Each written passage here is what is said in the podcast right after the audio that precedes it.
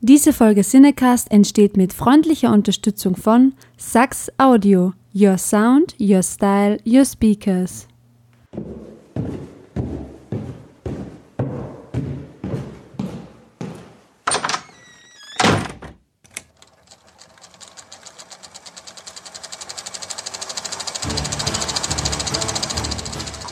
Watson, wenn man alle logischen Lösungen eines Problems eliminiert, ist die unlogische, obwohl unmöglich, unweigerlich eine neue Folge Siedecast.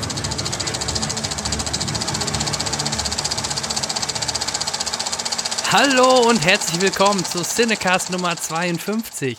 Auch heute wieder mit einem vollen Programm. Wir haben für euch ein, ähm, ein tolles Thema, Hauptthema, tolle Gäste, zwei an der Zahl und das Ganze krönen wir noch mit einem tollen Gewinnspiel mit äh, zusammen mit Close-Up, die uns tolle Figuren aus dem Anime-Bereich, so wie unser Hauptthema auch heute lauten wird, halt zur Verfügung gestellt hat. Und mir gegenüber erstmal begrüße ich natürlich den Mann am Mischpult, Hendrik, hi. ich flipp aus, vielen Dank. Du sprichst immer noch so schnell, genau wie in der letzten. Das ist meine Radiostimme. Ja, ich merke das.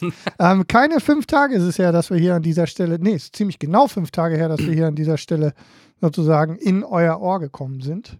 Und schon wieder haben wir tolle Gäste und vor allem schon wieder auch aus dem schönen Österreich. Denn Verrückt. Da begrüßen wir die Jacqueline, auch besser bekannt als Feini. Hallo Feini.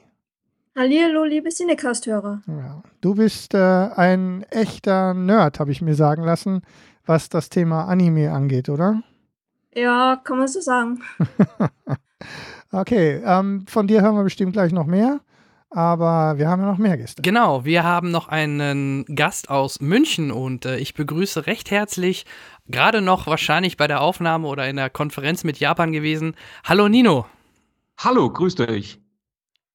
Schön, dass du da bist, dass du dir die Zeit nimmst für uns, für unser kleines Format und wir ein bisschen über das Thema Anime quatschen können zusammen. Da ich hast, drauf. Ich bin sehr gespannt. Ja, da hast du ja ein bisschen was zu, zu sagen, haben wir gehört, ne?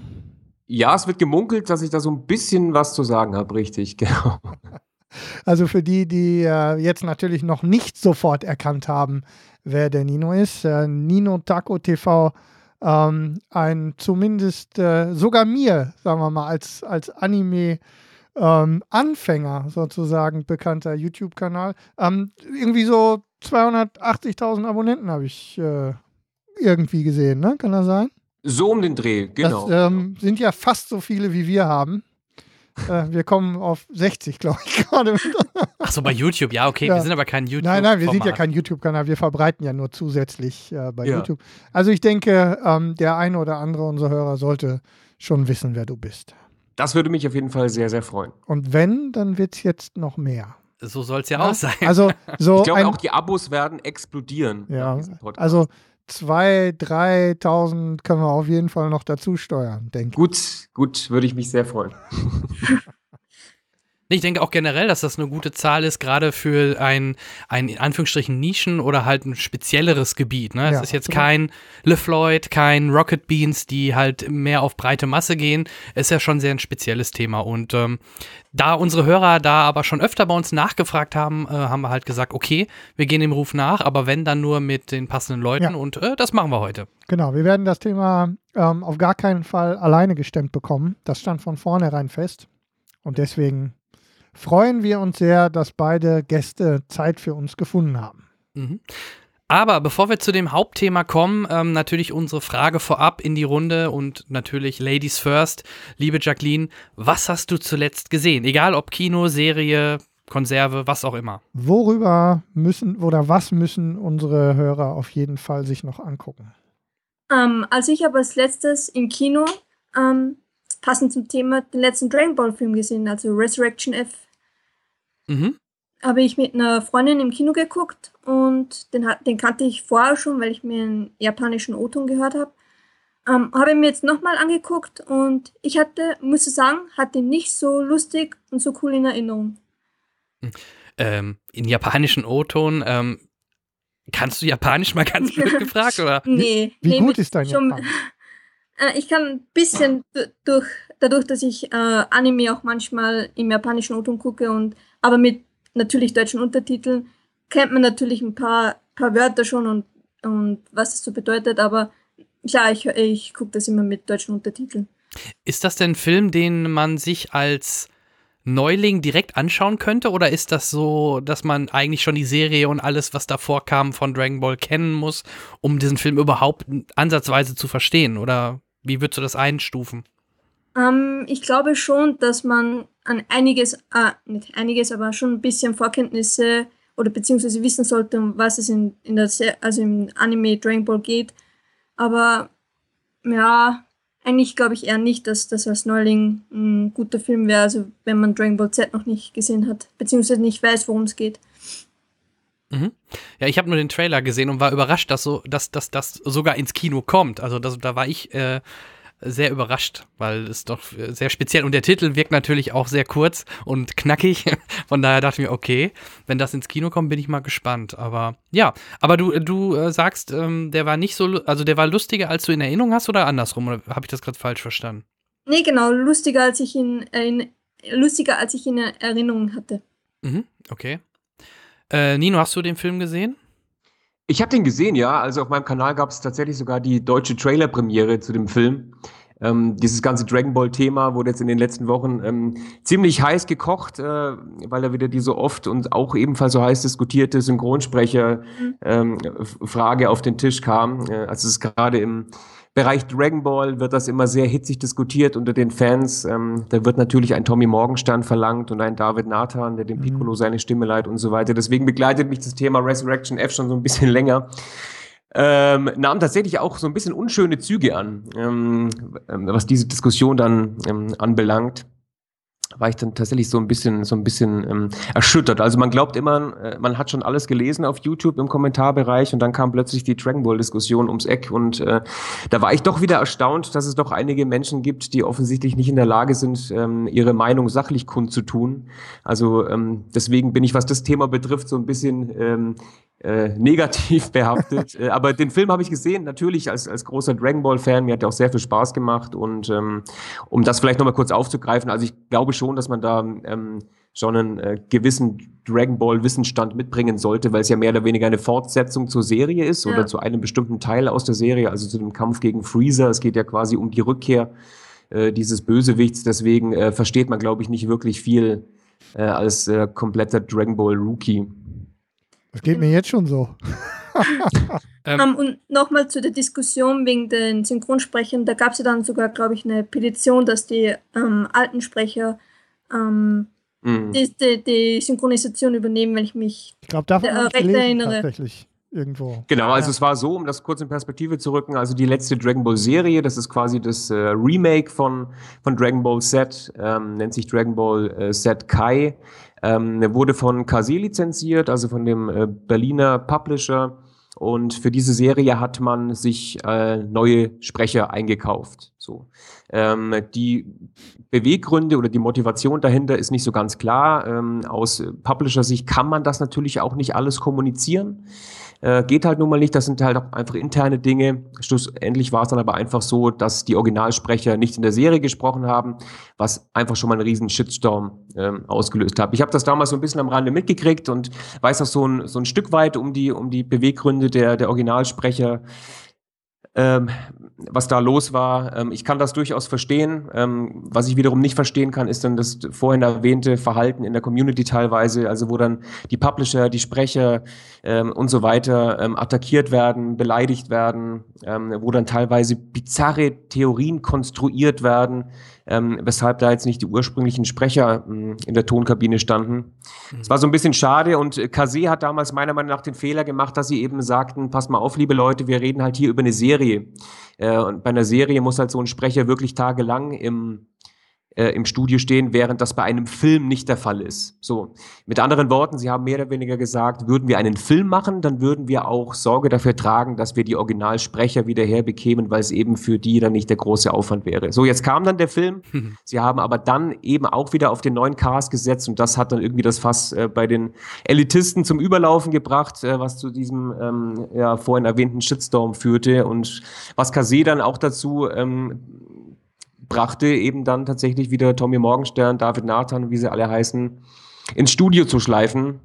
Ähm, hat so einen faden Beigeschmack für mich irgendwie. Ähm, ich habe mich natürlich auch riesig gefreut, Tommy Morgenstern als Son Goku wieder zu hören, weil er äh, eben meiner Meinung nach die perfekte Besetzung für diese Rolle ist. Aber ich bin halt einfach der Meinung, wenn ein Synchronsprecher oder auch ein Publisher oder ein Lizenzgeber oder wer auch immer ähm, das nicht machen kann und ähm, die Gründe dafür nicht kommunizieren kann oder nicht kommunizieren will, dann sollte man das halt auch respektieren. Mhm. Aber dass man dann immer sofort hergehen muss und ja, und ihr verarscht die Fans und ähm, ihr wollt ihr nur Geld sparen und ihr gebt euch keine Mühe und äh, ein anderer Publisher hat es ja mit dem äh, Vorgängerfilm Kampf der Götter auch geschafft.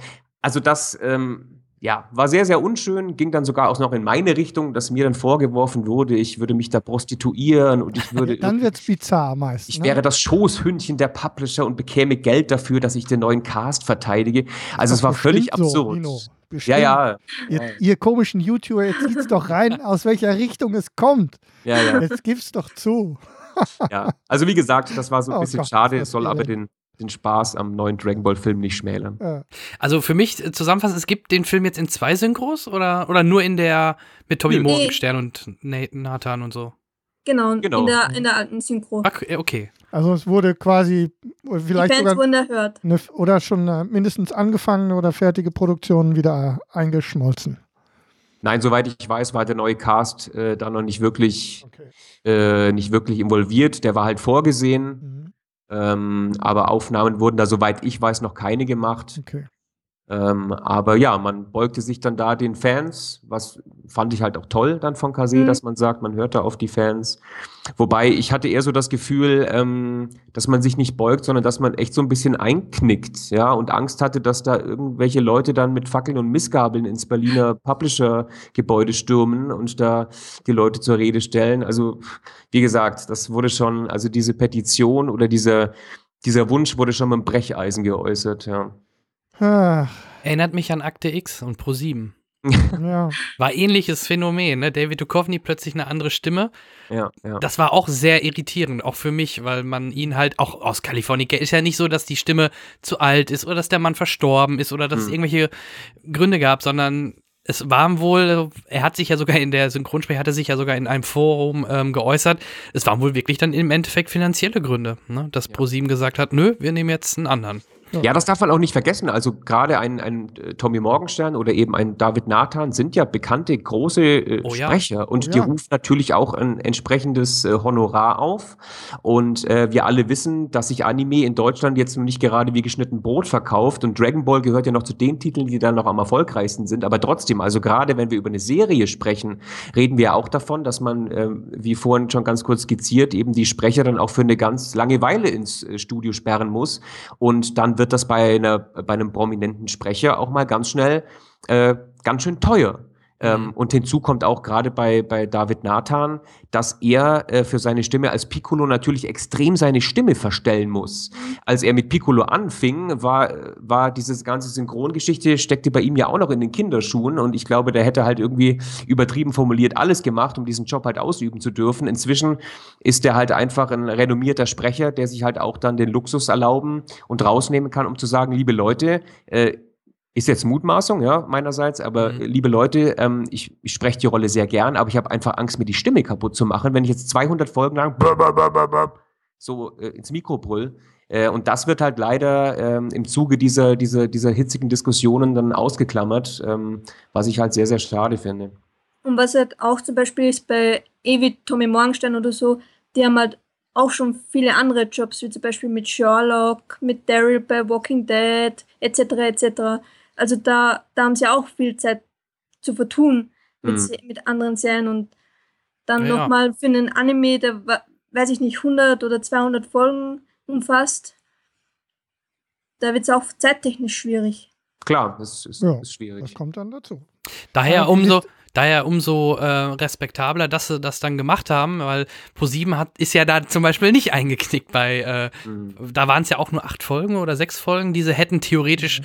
synchronisieren müssen. Ähm, die, die haben das durchgestanden, durchgesessen quasi. Die, die haben auch das Rückgrat dann, glaube ich, dafür. Ja. ja, wobei, also wobei ich jetzt hier, das ist mir ganz wichtig, in dem Zusammenhang äh, Kase keine Rückgratlosigkeit vor. Nein, nein, nein, das wollte ich damit nicht sagen, sondern ähm, ich meine jetzt eher, ähm, nicht die, ähm, ich meine den Umkehrschluss. Also einfach zu sagen, mhm.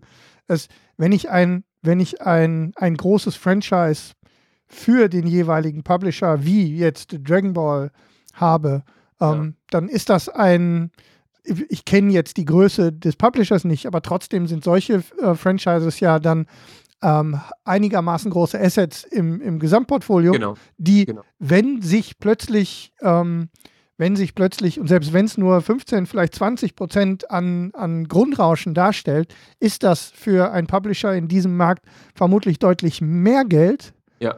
Als die, als die 40.000 Zuschauer, die pro sieben an acht Abenden fehlen, ja. die dann aus purer Beleidigung nicht Akte X gucken. Das meine ich. Nicht genau, die, ne, nicht die ja, Rückgratlosigkeit ja. des Publishers, sondern die Abhängigkeit im prozentual vom, vom Wert des Assets, das ich anbiete. So meine ich das. Ja, ja, klar, genau deswegen hinkt ja dieser Pro7 Kase-Vergleich auch so ein bisschen.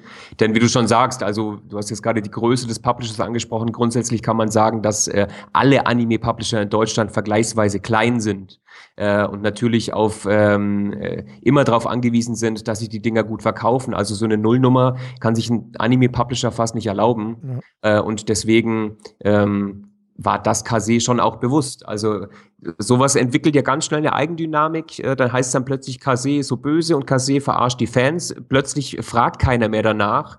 Äh, es ist ja dann so dieses so oft zitierte, das Pfeifen die Spatzen vom Dach, das weiß ja sowieso jeder. Äh, und ruckzuck ist dann so ein Publisher wirklich in der Krise. Äh, und ich denke, dass das halt die Hauptmotivation war, zu sagen, okay, wir ähm, geben den Fans das, was sie wollen. Denn die Gefahr, dass wir da wirklich boykottiert werden, und zwar nicht nur Dragon Ball-seitig, sondern mit all unseren Produkten, die wir ähm, in nächster Zeit veröffentlichen wollen, ist einfach zu groß. Ja, ja genau.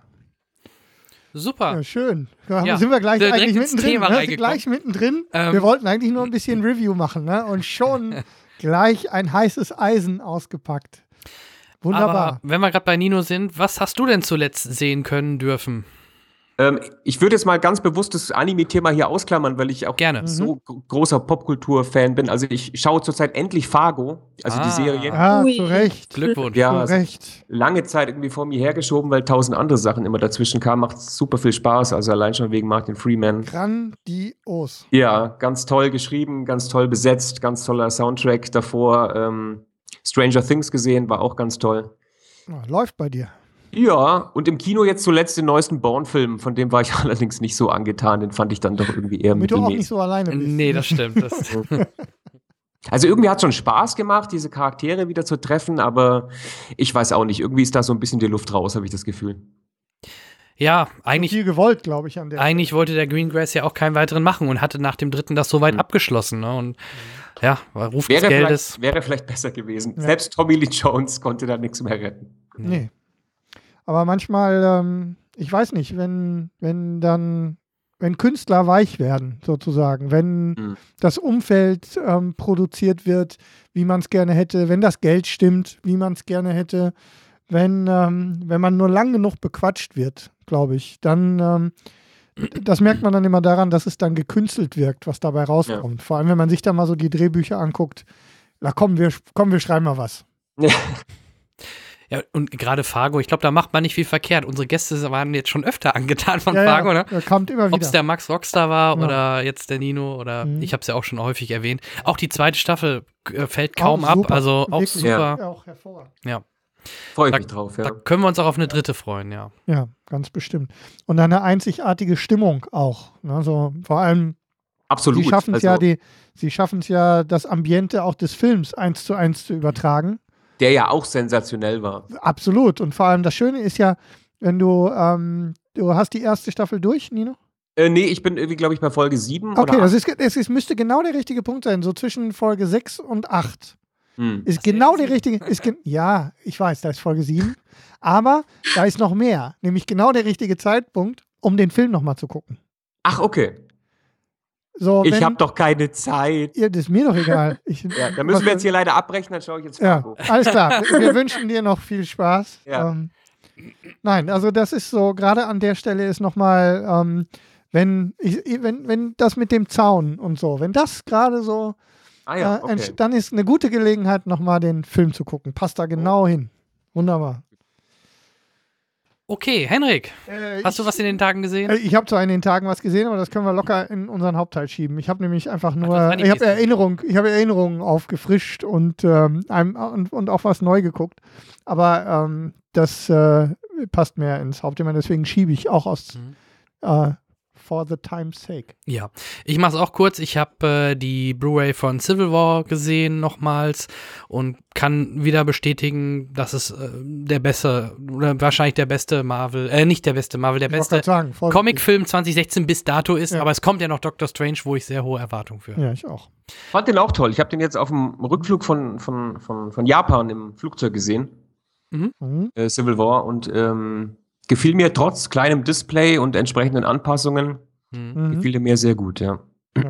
Was mich zur Frage bringt, wie ist dein Japanisch im Verhältnis zu dem von Feini?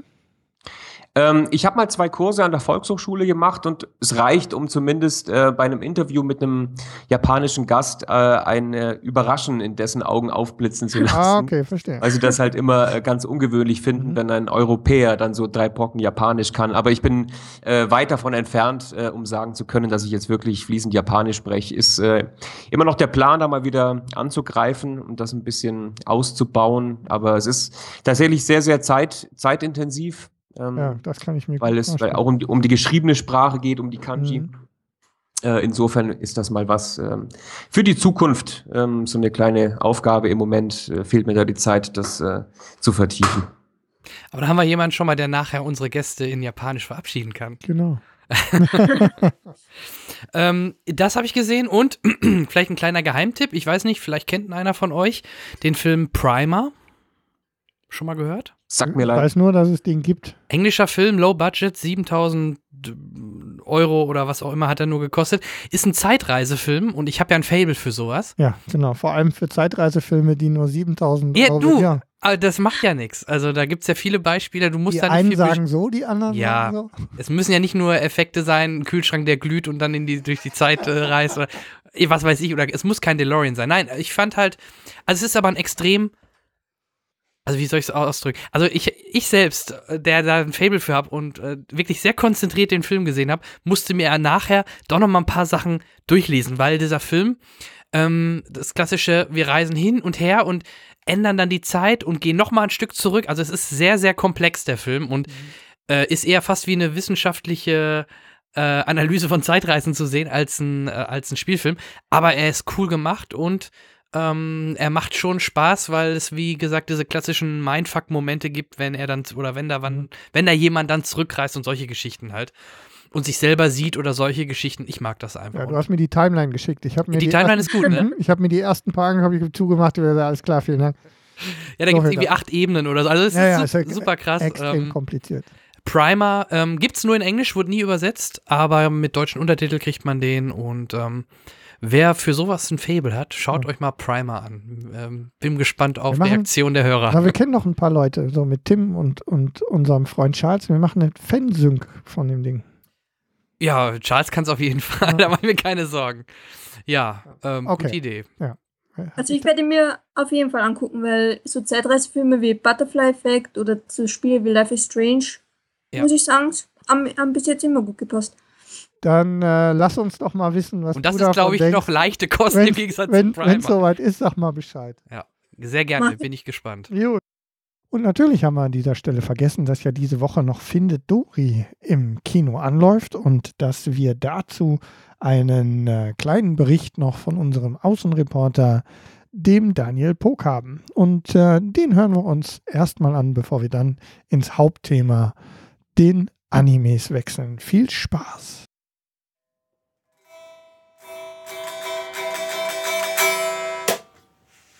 Ja, herzlich willkommen mal wieder hier bei dem Auslandskorrespondenten Daniel Purk. Und heute zu Gast ein Musiker, den viele von euch vielleicht kennen, Bob Dylan. Gerade sein neues Lied gespielt. Es ist sein kürzester Song bisher, wird ähm, nur Mono erscheinen auf ähm, Hard Metall. Ich bin, ich bin Daniel Purk. Wo bin ich denn jetzt überhaupt? Genau, das ist die Art, wie wir unsere Gäste immer einführen in diesen Podcast. Ähm, betäubt mit eingeflogen. Ich verstehe jetzt nicht. sie sind, sie sind äh, in guten Händen hier. Nee, das weiß schon, das weiß schon Dory. Ich weiß. Ah, okay. Ich wollte gerade sagen, vielleicht ein Film über das Vergessen, aber kein Film zum Vergessen. Bueno. Bitte lachen Sie mich nicht mehr aus in Zukunft. Ihr Nein, nein. Auslandskorrespondent äh, Daniel Purk heute aus Berlin ist mal wieder ausgelacht worden von seinem Studiogast Bob Dylan. Bob Dylan. Wie hat ihm der Film gefallen? Also Hunky Dory hat mir. Äh, Bitte nicht so arrogant wie sonst immer dieses Mal. Die Okay, Zuhörer okay. beschweren sich schon. Ja, ja. Arrogant und herablassend sind Worte, die gefallen sind in Ich der werde, Kritik ich, werde zur auf, Kritik. ich werde auf meine Stimme achten und Ja. auf die Wahl meiner Worte. Ich gebe ihm vier von fünf Popcorn-Typen. Ganz schön überheblich, wie Sie hier meinen, dass Ihre, Ihre Wertung irgendwas hier zur Sache beiträgt, ja? Was erlauben Sie sich, über einen Film zu urteilen und Ihre Meinung zu sagen? Wie herablassend kann man nur sein, Sie Snob? Ja, das haben wir so an uns. Aber, ähm, Aber alles wieder vergessen. Ja, Äh, ich fand ihn auch gut. was denn jetzt? Beide. Okay. Also Piper, der Vorfilm. Ah, Piper!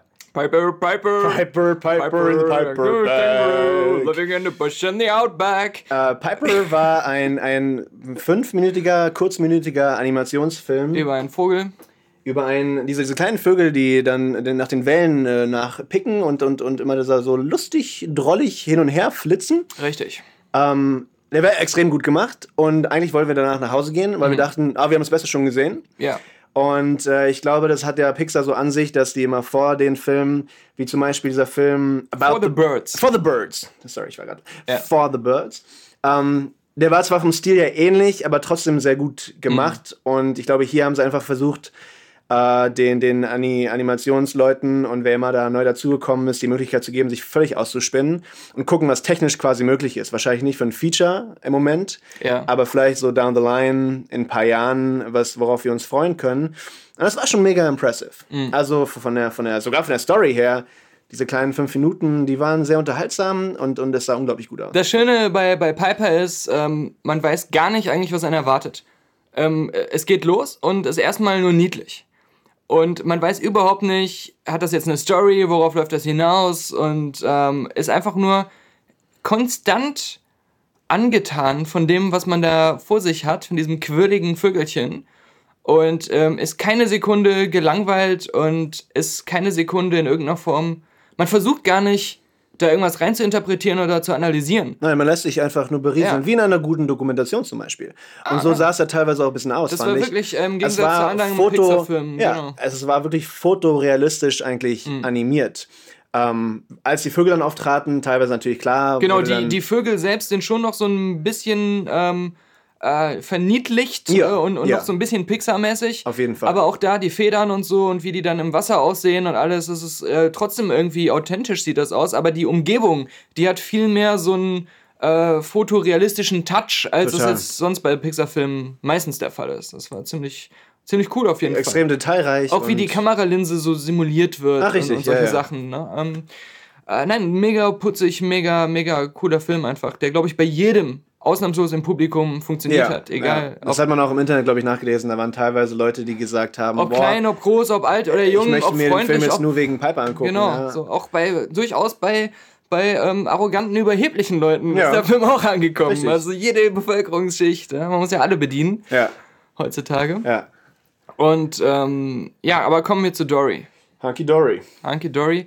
Ähm, am Anfang muss ich ja sagen, dachte ich so, naja, ist jetzt nicht schlecht, aber irgendwie ist das genauso wie Nemo, selbe Unterwasserwelt. Ähm, ist es äh, dieselbe, eine ähnliche Story irgendwie. Da ist wieder jemand, der auf die, sich auf die Reise begibt, um jemanden zu finden.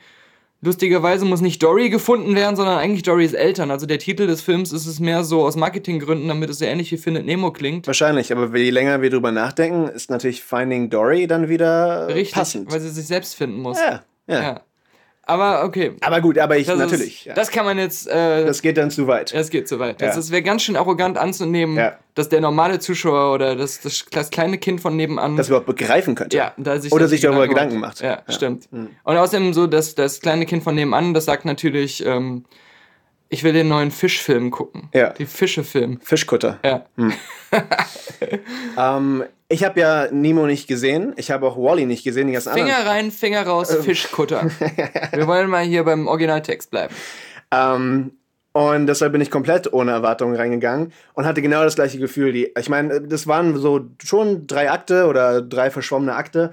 Und die erste halbe Stunde, das war einfach ein Kinderfilm. Es Ja. war ein Kinderfilm, wo ich mir dachte, oh, naja. Und er, aber dafür, dafür war es okay. Nein, nein, absolut. Ich hatte schlecht. nichts daran auszusetzen, aber So. es war einfach nicht, es war weder unterhaltsam noch interessant. Es, das Ja. lief halt wie so ein Sunday Morning Und es war Cartoon mehr oder hin. weniger das, was man erwartet hat, wenn man, davon gehört hat, dass es dieses Sequel kommt. Wahrscheinlich. Und, ähm, und dann aber ist der Film ab einem bestimmten Punkt, wo, und zwar ab dem, Leute, die beim, beim Gucken werden sofort wissen, was gemeint ist, ab, ab dem Punkt, wo der kleine Gastauftritt von Sigourney Weaver kommt.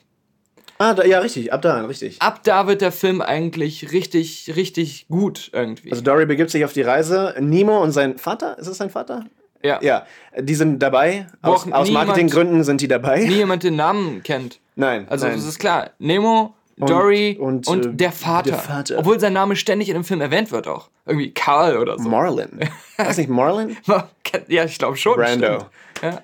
Äh, auf jeden Fall kommen sie dann zum Aquatic Aqu- Life of Aquarius Bionic Center of Alien und in San Diego. Mhm. Oder, äh, nee, nee, nee, das war ja Nordkalifornien. Und es ist so eine Art freundliches Sea Life. Also Ich hab- einerseits hab- schon Tiershows, andererseits sollen die auch alle wieder ausgesiedelt werden und die Krankheiten sollen geheilt werden. Fun Fact, ähm, wie hieß nochmal dieser Killerwahl-Film, der für den Oscar nominiert war und so? Free Willy? Blackfish oder so. Blackfish. Ja, stimmt. Gerne. So. Ja. Ähm, und ich habe äh, dann gelesen, dass das Pixar-Team Ja. eigentlich sollte das ein, ein ähm, SeaWorld-Gelände Klar. sein. Aha. Also ne, Shows für, Ja. für Kinder, wo die Tiere leiden auf unsere Kosten. Ja, aber, aber abseits, wo wir hingucken. Ja, also die, natürlich. Die, die leiden so im Stillen für sich. Ja, ja. Aber wenn das Eintrittsgeld bezahlt ist und die Leute auf den Dann Stühlen sitzen, wird Stimmung dann gemacht. wird Stimmung gemacht. Außer einmal pro Jahr, da wird ein Pfleger gefressen. Ja, ja. Das ist dann, da muss man mit leben. Das ist der Richtig, Deal. Das ist richtig. der Deal. Deal. Ja. Ein Pfleger pro Wahl. Richtig. Ähm, und dann haben aber die ganzen Animateure, Animateure? Die Club-Animateure. Hm. Die Animatronics. Nee, nee, die, Club, äh, die, die Robinson Club Animateure haben den, den, äh, den Pixar-Film Blackfish gesehen. Und dachten, oh, oh, oh, ist aber das nicht geht nicht. Das Nee, ist ja nicht von uns. absolut nicht von uns geht nicht. Und haben daraus dann The Rescue Center äh, Facility. sponsored by Sigourney Weaver. Und äh, we, we, we were. Fun Fact. Ja. Äh, die Sigourney Weaver ist auch relativ spät erst äh, dazugeholt worden. Also es war schon, ähm, Ah, okay. während der Film weit fortgeschritten war, so auch so eine nochmal so eine Planänderung und ähm, sie wussten noch gar nicht, welchen Celebrity sie dann irgendwie nehmen. Spielte sie aber nicht bei Wally mit? Also ich glaube, die hatte nämlich auch die Stimme von, äh, von wahrscheinlich Wally. so hatten also sie halt von den Wally, Kontakt parat oder Ja. so, aber ähm, das, das hatte sie nämlich irgendwo gesagt. Ähm, Sie wusste auch gar nicht, worum es in dem ganzen Film geht oder so. Sie ist echt nur für diese paar Sequenzen. ich glaube, es war ja auch einfach egal. Genau. Also sie, sie ist halt auch als Sigourney Weaver quasi als Cameo drin. Und zwar bei dieser Art SeaWorld-Anlage ist sie so die, die äh, Besucher. Wirklich?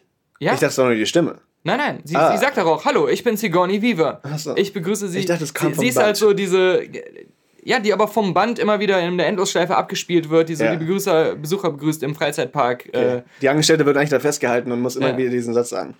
Aber das, das, das Coole ist, ähm, ab da, wo der Film quasi aus dem Meer rausgeht, in diese verrückte SeaWorld-Anlage, ähm, da bietet er halt wirklich so viel Situationskomik, so viel wieder diese Komik, dass Fische die Sachen anders wahrnehmen als wir Menschen, ja, und, und das alles anders interpretieren, was da so passiert und was sie so sehen.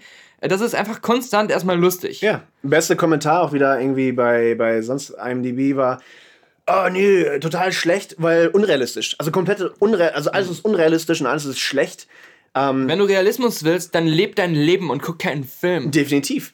Und vor allem, ich meine, das, wie du gerade gesagt hast, das war das Beste daran. Ja. Also, They went full retard. ja, ja. Full mit, den, mit den retard. Charakteren, mit Ja. was sie machen.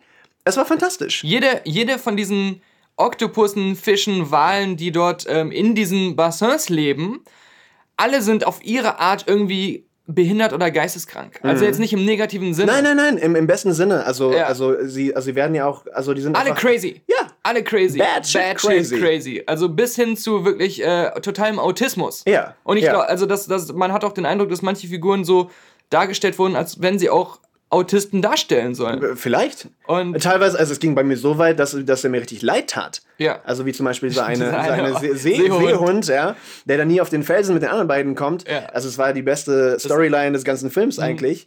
Und das war schon richtig mies. Also da hat Ja. Pixar irgendwie das gut, gut hinbekommen, dass man da so richtig äh, mitfühlt. Ja, und die, das, das Gute ist, und das ist wieder der Unterschied zwischen jetzt dem Film und ähm, Zootopia, dass ähm, die Message des Films, dieses, äh, manche Leute oder manche Tiere sind anders oder sind halt irgendwie im ersten Moment haben die ein Problem oder eine Behinderung, aber im Grunde ist das einfach nur ihre spezielle Art, das Leben wahrzunehmen, Ja. ihre spezielle Art, die Dinge zu tun. Und das ist jetzt nicht unbedingt verkehrt. Das, es kann auch sogar ähm, positiv sein oder besser sein oder so. Auf jeden Fall. Und ähm, es hat teilweise den, den, den Fischen ja das Leben gerettet. ja, dann, ja. Man, man, man muss es nur richtig verstehen und man muss es nur, man muss nur surrender to what is. Man Definitely. muss einfach manche Sachen akzeptieren und dann auch das Gute darin erkennen. Und, Und das Schöne ist aber, es wurde diese Message wird in dem Film vielleicht an einer Stelle relativ am Schluss, aber an der perfekten Stelle ausgesprochen. ja. Aber im ganzen restlichen Film ist es nur ein Erleben dieser Message. Ja. Und ein, es wird, es, es ist Es Teil wird unplakativ behandelt. der Dinge, die passieren. Und Ja. es ist nicht ein, es ist keine Predigt. es läuft nicht immer einer durchs Bild und spricht es aus. Ja, und das war bei Zootopia, was mich so gestört hat, dass den ganzen Film immer die Message immer wieder so richtig ausgesprochen wurde. Dieses, du bist ein Hase, du kannst nicht alles tun, was du willst. Ähm, doch, du kannst alles tun, was du willst. Das war immer in den Dialogen so Ja. super omnipräsent. Und das ist bei diesem Film jetzt gar nicht. Und das Nee. war mega gut. Nee, es war es, gezeigt wurde Situationskomik und darunter konnte man sich denken, was man wollte. Ja, Und ja. es war ziemlich gut gemacht.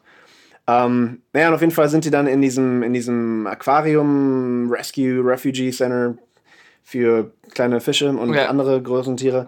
Und ähm, sie versucht, ihre Eltern zu finden, von denen sie quasi getrennt wurde. Ich glaube, im Endeffekt war es ja so, dass sie wahrscheinlich, sie war ja aufgewachsen in diesem Ja, Aquarium, genau. wurde rausgespült durch, äh, durch eine Verkettung von unglücklichen Zuständen. Und für die Leute, die Findet Nemo zum Beispiel nicht kennen, Dory ist ein Fisch, der ähm, kein Kurzzeitgedächtnis hat. ja, ja. und eigentlich immer alles direkt wieder vergisst. Aber sofort. Genau, genau. Außer so ein paar Kernerinnerungen oder so ein paar Sachen, so ihre teilweise Freunde oder ja. sowas.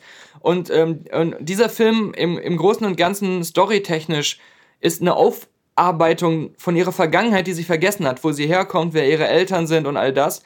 Und sie, sie begibt sich auf diese Reise, um diese alten Erinnerungen, die noch bruchstückhaft vorhanden sind, wieder ähm, zurückzuholen und dann halt wieder ihre Eltern zu finden und, und ihre alten Freunde wieder zu finden.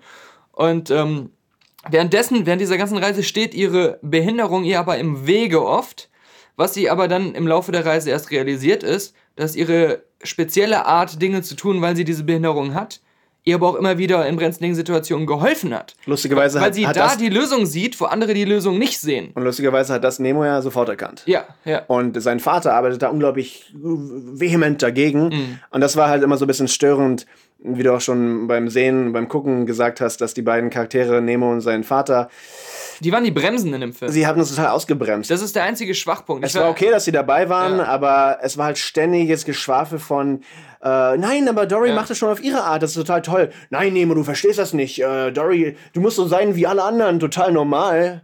ja, das, das war der, halt so der Film war immer besser, wenn, wenn die beiden nicht dabei waren, was zum Glück über weite Strecken des Films geht es nur um Dory und ihre neuen Freunde, die sie findet. Und ähm, äh, Nemo und der Vater waren immer echt so ein bisschen die Bremsen und haben dann auch in der Story dazu geführt, dass man manchmal so ein bisschen so Backtracking hatte. Mhm. Dass man das Gefühl hatte, eigentlich wurde jetzt schon alles gelöst für, für Dory, aber da Nemo und der Vater auf der Suche nach Dory wieder in Schwierigkeiten gekommen sind, muss Dory jetzt wieder zurück, um sie wieder zu befreien. Und das war so ein bisschen so, dass der Film dann quasi wieder so ein paar Enden zu viel hatte. ja, ja, nee, er hatte auf jeden Fall seine Längen.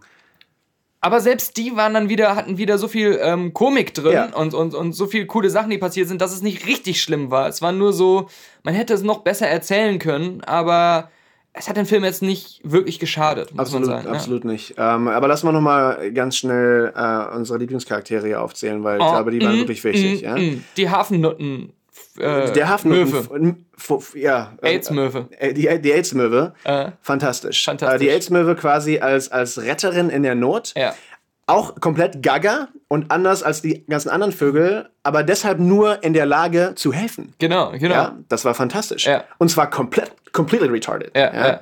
Oder, oder mentally challenged, wollen wir mal sagen. Äh, Ähm, und da auch wieder nur, bitte akzeptier doch, was ist, ja, so was, was Nemo ja gese gesehen hat von Anfang an. Und alle, die dagegen arbeiten, wie sein Vater, Ja. dann, dann stehst du vor dem Schlamassel.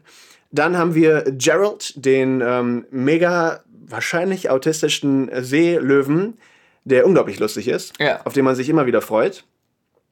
Äh, Dory sowieso. Ich, also ich war nie müde davon, dass sie halt ständig Sachen vergessen hat. Man, Oh, man das war weiß es, aber das war großartig. aber es war halt immer wieder lustig. ja, immer wieder dieses, dieses Repetitive, wo ich teilweise wieder gelesen habe, dass Leute das total langweilig fanden und überhaupt war zu viel Dory in dem ganzen Film. Okay, das warum, war nicht, warum war nicht mehr Nemo drin? Ah, nein, nein. Ja, nein, also nein, das haben war wir genau viel- richtig so. Genau richtig war das gemacht. Ähm, und dann der Oktopus. Mhm. Der Oktopus, ja, eine ganz wichtige Figur, der quasi ähm, einen Deal macht mit Dory, ähm, um an ihr, an, um ihr Armband zu kommen, also um ihre Flo Flossenband, was sie da hat, als Ja. Markierung in dem Rescue Center. Das möchte er haben, um transferiert zu werden in Ja. ein anderes Aquarium. Und- Und, nur deshalb hilft er ihr quasi auf der Suche nach ihren Eltern. Genau, genau, genau.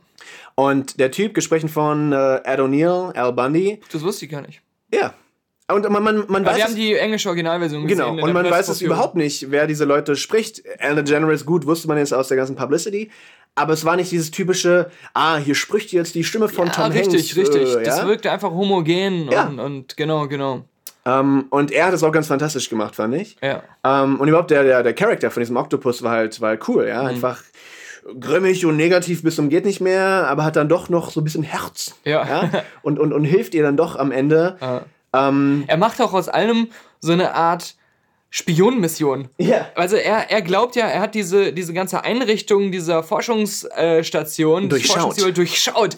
Und aber eigentlich hat er auch wieder viele falsche Schlussfolgerungen gezogen. Ja, ja, total. Dieser Transfer in, diesen, in diese andere Einrichtung oder andere Anlage, ähm, die, die, den er anstrebt, da ist es ja auch eigentlich gar nicht so toll. Er, er weiß gar eigentlich gar nicht, was da ist. Er hat Aber- sich nur selbst so eine I Sache überlegt. Seine, ne? seine Vorstellung ist äh, locked in. Genau, zu sein. genau. Ja. Also in, in more ways than one. Es gibt so viel, um mal eine Sache der Situationskomik irgendwie zu beschreiben. Ähm, während, also Dory und dieser Oktopus ähm, müssen sich durch diese ganze äh, Einrichtung durchschleusen. Und natürlich ist Dory ein Fisch und muss ja deswegen auch im Wasser sein. Und der Oktopus überlegt sich immer was Neues. Mal hat er sie irgendwie in so ein komisches Wasserglas und, und trägt sie durch die Gegend. Ähm, und er muss sich dann immer, wenn Menschen kommen, tarnen, weil er kann seine Farbe und alles Ja. ändern. Aber er muss dann auch irgendwie sich so tarnen, dass Dory auch getarnt ist. Ja. Und dann macht er immer so kuriose Sachen, so, bildet so kuriose Skulpturen, wo es dann ganz normal aussieht, dass da so ein Wasserglas mit einem Fisch noch mit drin steckt oder sowas. Das, das war gut, das war einfach nur Ähm, gut. aber dann gibt's halt solche Sachen wie, da ist irgendwie jemand, der geht lang mit so einem Eimer voll toter Fische, weil die werden halt verfüttert an Seelöwen. Ja. Und ähm, dann äh, fällt halt Dory durch Zufall in diesen Eimer rein, aber versteht das natürlich nicht, warum da tote Fische drin sind und sagt dann einfach so, ah, gute Taktik, da, ihr, ihr wollt wohl auch alle ähm, euch hier durch die Einlage schleichen. Dass ihr euch alle tot stellt, ist eine super Taktik. Ich Und stell dann- mich jetzt auch tot. Ich stell mich auch tot. Und dann macht sie das auch und nach einer Zeit sagt sie so, sag mal, wie kriegt ihr das hin, dass ihr ihre Augen die ganze Zeit aufhaltet? Das ist total schwierig. Das ist so morbide witzig, also ähm, ich weiß nicht. Und ich, ich fand, dass das spricht halt wieder, das spricht halt nicht nur Kinder an. Äh? Ja, das, Ja, ist nämlich, ja. das ist nämlich das Gute. Und ich hasse das eigentlich, weil bei so gut wie keinem Animationsfilm, über den dann in, in, in den ganzen äh, gekauften Scheiß äh, von irgendwelchen Filmmagazinen immer steht, durchaus auch ein Spaß für Erwachsene. Da Ja. kann man mit den Kleinen hingehen, hat selbst was zu lachen. Ja. Meistens stimmt das einfach Nein, nicht. Meistens nicht. ist es absoluter Bullshit. Ich weiß nicht, was für zurückgebliebene Erwachsene das sind, die, der- die, über die man sowas sagen kann. Aber bei, bei Dory, ja, da ist es da ist einfach die Wahrheit. Vor allem schön finde ich auch, wie dass er eigentlich, es ist viel passiert, es war sehr viel Dialog drin. Nicht so wie bei Wally zum Beispiel, der quasi, wahrscheinlich, also korrigiere mich, wenn ich falsch liege, Ja. aber schon so gemacht wurde, um einfach das breiteste Publikum, wie es nur geht, anzusprechen, auch international. Ja. Und hier sind schon so ganz viele auch Amerikanismen drin mit Sigourney Weaver und so weiter. Sigourney Weaver übrigens in der Originalversion dann gesprochen, äh, Entschuldigung, in, In der, deutschen, Version. habe ich wieder vergessen. Ja. Ach nein, warte, Ja. die Eis. Nee, die, die Eis. Nein, nein, nein, warte, nicht Katharina Witt. Nein, die Schwimmerin. Die Schwimmerin Franziska von Ah, Almsig. fuck, Ja? that's fucked up. Also, ah, fuck wer, wer sich auf die deutsche Version einlassen möchte, muss damit rechnen, dass Franziska von Almsig durch, durch äh, den Berliner Zoo führt. Ja. Auf, der- auf der Rescue Mission. Ja? Ah, fuck that. Das war relativ unglücklich. Ja, ich krieg kein Seal of Approval von uns. Nee, kein, kein, kein Seal of Approval, no pun intended. Richtig. Ähm, also wie gesagt, aber nochmal zu den Charakteren zurückzukommen, also diese, diese, AIDS-Möwe und die Hafennot-Möwe und die ganzen anderen, das waren, das hätte man nicht erwartet, Ja. dass Pixar einfach sagt, fuck it, äh, wir haben jetzt einfach Spaß daran und, Wir und gehen in den, in den Mock. Ja. Mit der Nase in den Mock. komplett, Ja. ja. komplett einfach nur, lass, lass da reinspringen. Ah. Und äh, keine, keine Vorsicht, ja, das, das wurde einfach ausgespielt. Mhm. Und deshalb war der Film gut. Oh ja. Der, oh er, ja. er hat einfach nur funktioniert. Er hat seine Längen, er hat seine kleinen whatever. Aber ich habe Nemo nicht gesehen, aber das, was ich von Nemo teilweise gesehen habe oder hab, gehört habe. Ich habe Nemo im Kino gesehen als Kind und habe den fast komplett vergessen. Ja. Ich weiß noch, der war, ich fand ihn ganz okay, aber auch nicht so herausragend wie viele andere.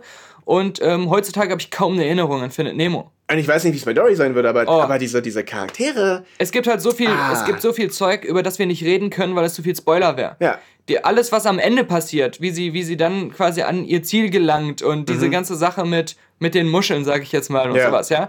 Das sind so, so, so Bilder, die auch im, vom, vom Drehbuch her total clever schon am Anfang gestreut wurden und am Ende alle Sinn ergeben und so.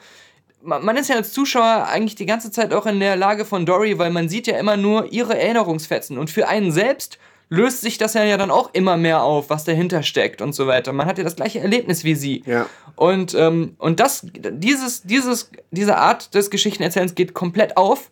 Und es gibt so viele Sachen, wo ich sagen muss, da hat es Pixar geschafft, äh, den, meinen emotionalen Kern absolut zu treffen, ja. ohne dass ich mich dafür schämen muss. Ja, total. Und das sind Szenen, an die ich mich auch jetzt noch leibhaftig einfach zurückerinnere und, ja. und die sofort dieses Gefühl wieder hervorrufen, das ich beim Gucken hatte. Wenn ja, je länger wir darüber reden, desto mehr erinnert sich man ja. an den Film. Das, das war einfach total toll von ihm genau. gemacht. Das wie gesagt, das, äh, wir können jetzt so wenig nur spezifisch sagen, weil das, man will das echt nicht spoilern. Und ähm, aber ich, äh, ich habe das glaube ich noch nie bei einem Animationsfilm gesagt, aber den würde ich tatsächlich noch mal gerne gucken, wenn er irgendwie auf Blu-ray oder so rauskommt. Ja. Äh, ja, es ist ja. Wirklich. Alleine, alleine wegen diesen ganzen einzelnen äh, Comedic Scenes. Kom komplett auch entgegengesetzt der ähm, Erwartungshaltung, weil als man gehört hat, es gibt einen Nachfolger von Findet Nemo, dachte man so, ja, früher war sowas immer Direct-to-Video. Das, sagen, das ja. ist jetzt, okay, jetzt scheint man damit Geld machen zu können und jetzt machen sie es einfach auch im Kino. Und bei Toy Story hat es ein paar Mal geklappt und, und bei anderen Filmen inzwischen auch. Äh, aber das wird jetzt nicht so toll sein, man kennt das ja. Und nein, im Gegenteil, ich würde sagen, das ist einer der stärksten Pixar-Filme überhaupt. Also, ja. Finde ich schon. Mhm. Finde ich schon. Ähm, um jetzt, äh, ich, fand, ich fand, wir waren sehr zuvorkommend, oder? Wir waren finde, sehr positiv eingestimmt. Ja. Äh, aber zu Recht, zu Recht. weil der Film gut Hat war. verdient. Äh, aber es, es muss noch zum Abschluss eine, eine kleine Anekdote hier kommen, finde ich. Ja. Äh, und zwar für unsere Filmkenner, um auch nochmal hier ein bisschen arrogant darüber zu kommen, mhm. weil wir wollen ja nicht so auf einer positiven Note hier ab, ab äh, uns Burnt. Mit Bradley Cooper. unsere Dauerempfehlung steht immer noch. Ja. ja. Aber ähm, falls du dich daran erinnerst, also natürlich weißt du das, und ich weiß nicht, ob Pixar das bewusst gemacht hat oder mhm. wie da die Verbindung steht. Uh, Finding Dory schlägt eine Brücke zu Terence Malicks Night of Cups. Ah, ja. interessant. Und das habe ich nur durch Zufall gestern Nacht noch entdeckt, als Aha. ich wieder mal irgendwie eine Szene aus Night of Cups gesehen habe. Aha. Als ähm, unser Lieblingscharakter Christian Bale ja äh, durch dieses Aquarium schlendert. Ah, ich erinnere mich. Und sich diese ganzen, äh, warte mal, ich habe den Namen wieder vergessen, aber der Fisch heißt eigentlich. Clownfisch. Nein, nein, nein, das ist Nemo. Nein, aber er sieht Dory. Da sind, Dory. Da sind überall nur Dorys. Blaufisch. Äh, Pacific Brim Blue Regal ja. Fish. Pacific uh, Rim Job. ja. Ja. Ugh, yuck. Mhm. Ähm, nein, aber auf jeden Fall, das, das fand ich toll. Mhm. Und da, das, da wurde nochmal Finding Dory was ganz äh, Spezielles für mich. Stimmt, stimmt, stimmt. Ja, du weißt, was ich meine. Ja, klar, natürlich, ja, natürlich, ja, ich erinnere mich gerade. Ja. Ja, Und überhaupt, also dieses, dieses Element äh, Wasser mhm. und, und äh, ich meine, es geht ja so sehr erst bei äh, Finding Dory. Und übrigens wusstest du, dass äh, Dory dann in der englischen Version mit Y und in der deutschen Version mit IE geschrieben wird? Wirklich? Das ver ver verwirrt mich immer wieder. Doris Dory? Ja. Äh, Doris Dory? Doris Dory, genau. Ah. Ähm, der bewegte Mann. Ja. Ugh. Es geht ja bei, bei Finding Dory auch so ein bisschen, wie gesagt, um, um das. Akzeptieren, was ist, aber dann auch wieder sehen, dass es gar nicht so schlecht ist. Ja. Oder es schlecht sein muss, je nachdem, wie man, weißt du, woran misst du die Sachen? Ne? Ja, solche ja, Dinge. Ja. Und bei Night of Cups geht es ja auch so ein bisschen um das Akzeptieren, dass ein Film einem nicht immer eine Geschichte erzählt. Ja. Und das ist für mich, äh, ja, perfekte Symbiose, diese beiden Filme direkt hintereinander zu gucken on repeat. Total. Man könnte quasi sagen, also Night of Cups könnte eigentlich auch heißen, Finding und dann den Namen einsetzen von Christian Bales Charakter, und kann ich nicht mehr mich erinnern. Solchen Schlussfolgerungen und, und, und solchen, einer solchen Fazitziehungsfähigkeit ja. liebe ich Bob Dylan. Vielen Dank nochmal, dass Sie heute hier waren. Ja, bitteschön. Fantastisch. Bitteschön. Ja, also ja. ich freue mich auf Ihre, Ihr nächstes Lied. Bitte ähm, hier nochmal eine kleine Kostprobe aus dem neuen Album Short But Good. Auf dem neuen Format Hartmetall, überall erhältlich.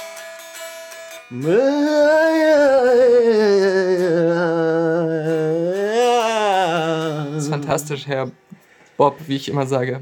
Bob. Wie Sie Bob. Ihre Freunde nennen. Bob. Ähm, bitte noch einmal dann zum Abschluss den Watchtower.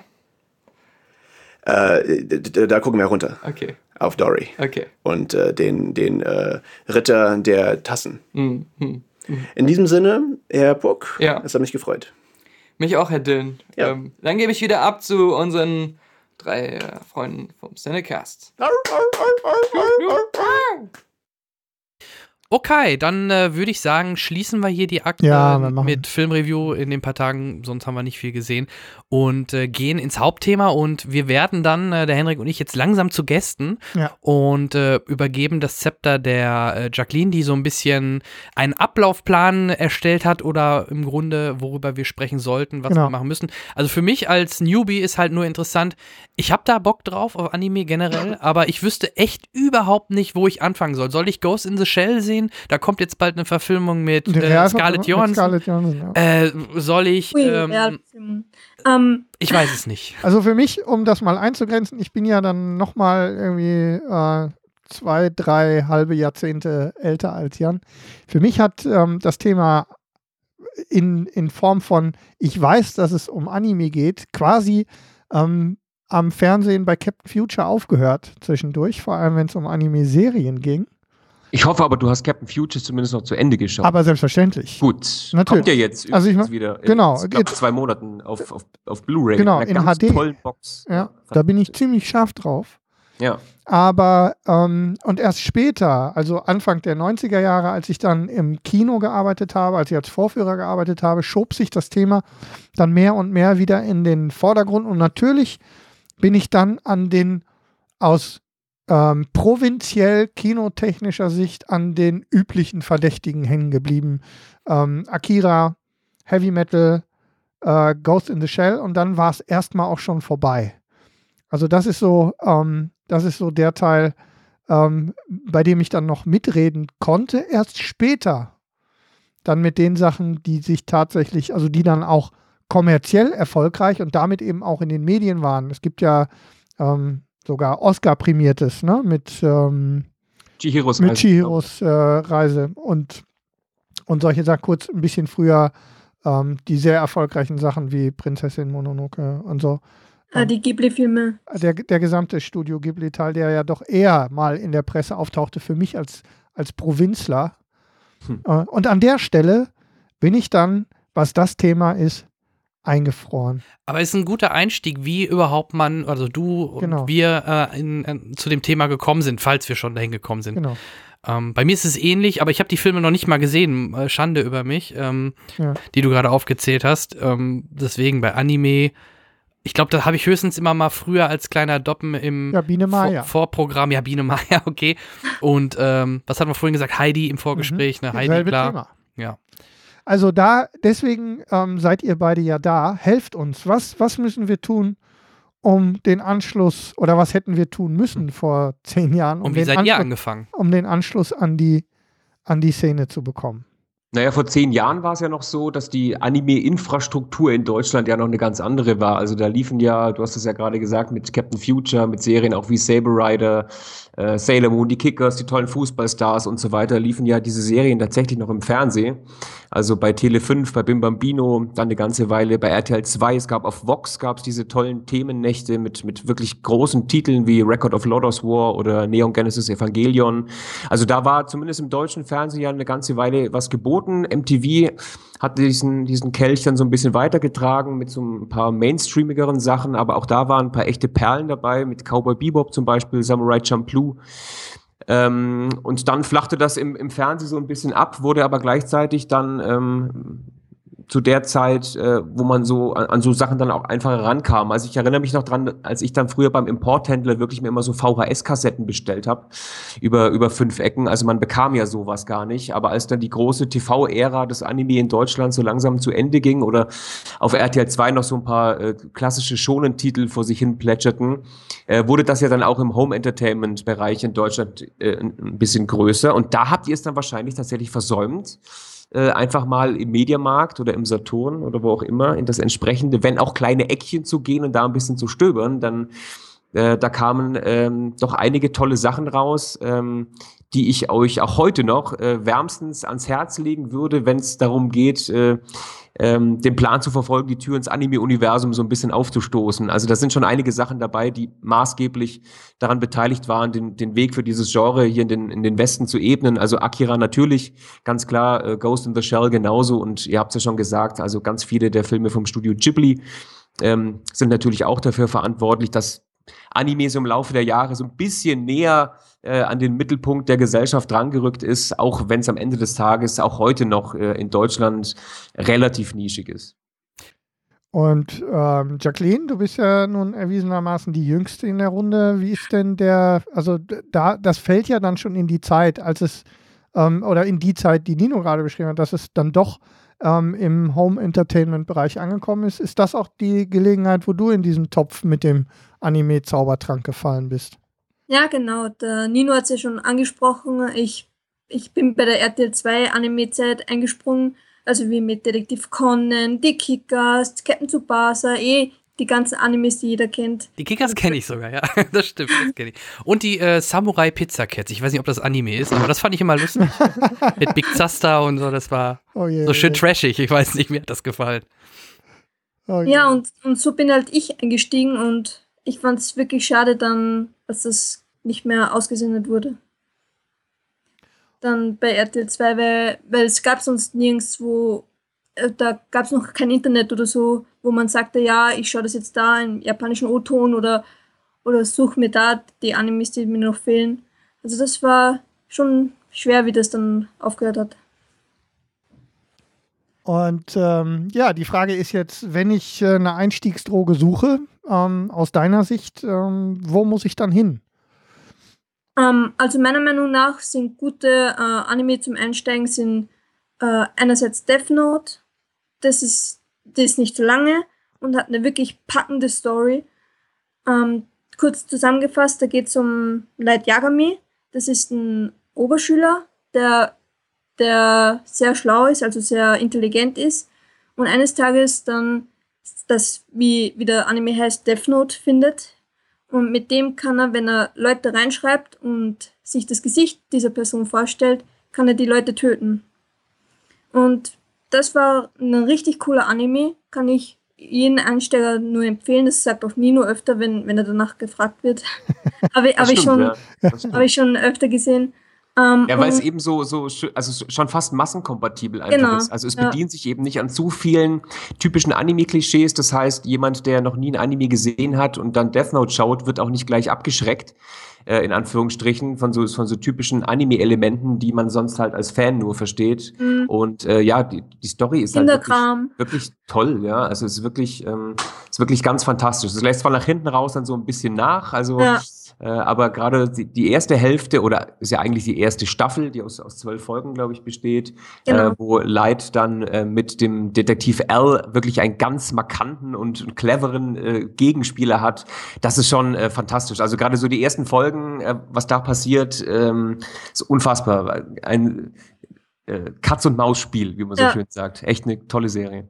Ja, und zwischen, neun und, zwischen Folge 9 und zwischen Folge 12 konnte ich einfach, weil das waren so zusammenhängende Folgen, ich konnte da einfach nicht abschalten. Das war so packend, ich musste dann sofort wieder die neue Folge gucken, weil, weil ich da nicht aufhören konnte, weil das so, was, so endet das? Und nee, ich muss jetzt weiter gucken, ich muss wissen, wie es weitergeht. Erster Anfall von Binge-Watching direkt. Ja. früher bei ja. Lost. ja, das ist mir um. in den ersten drei Staffeln Walking Dead so gegangen. Ja, ein anderer Anime, den ich auch noch für Einsteiger empfehlen kann, ist Blue Exorcist. De, das habe ich in letzter Zeit äh, angefangen und habe nach zwei oder drei Tagen fertig geguckt. Das, ist einer meiner gehört, würde ich sogar sagen, ist mein Lieblingsanime.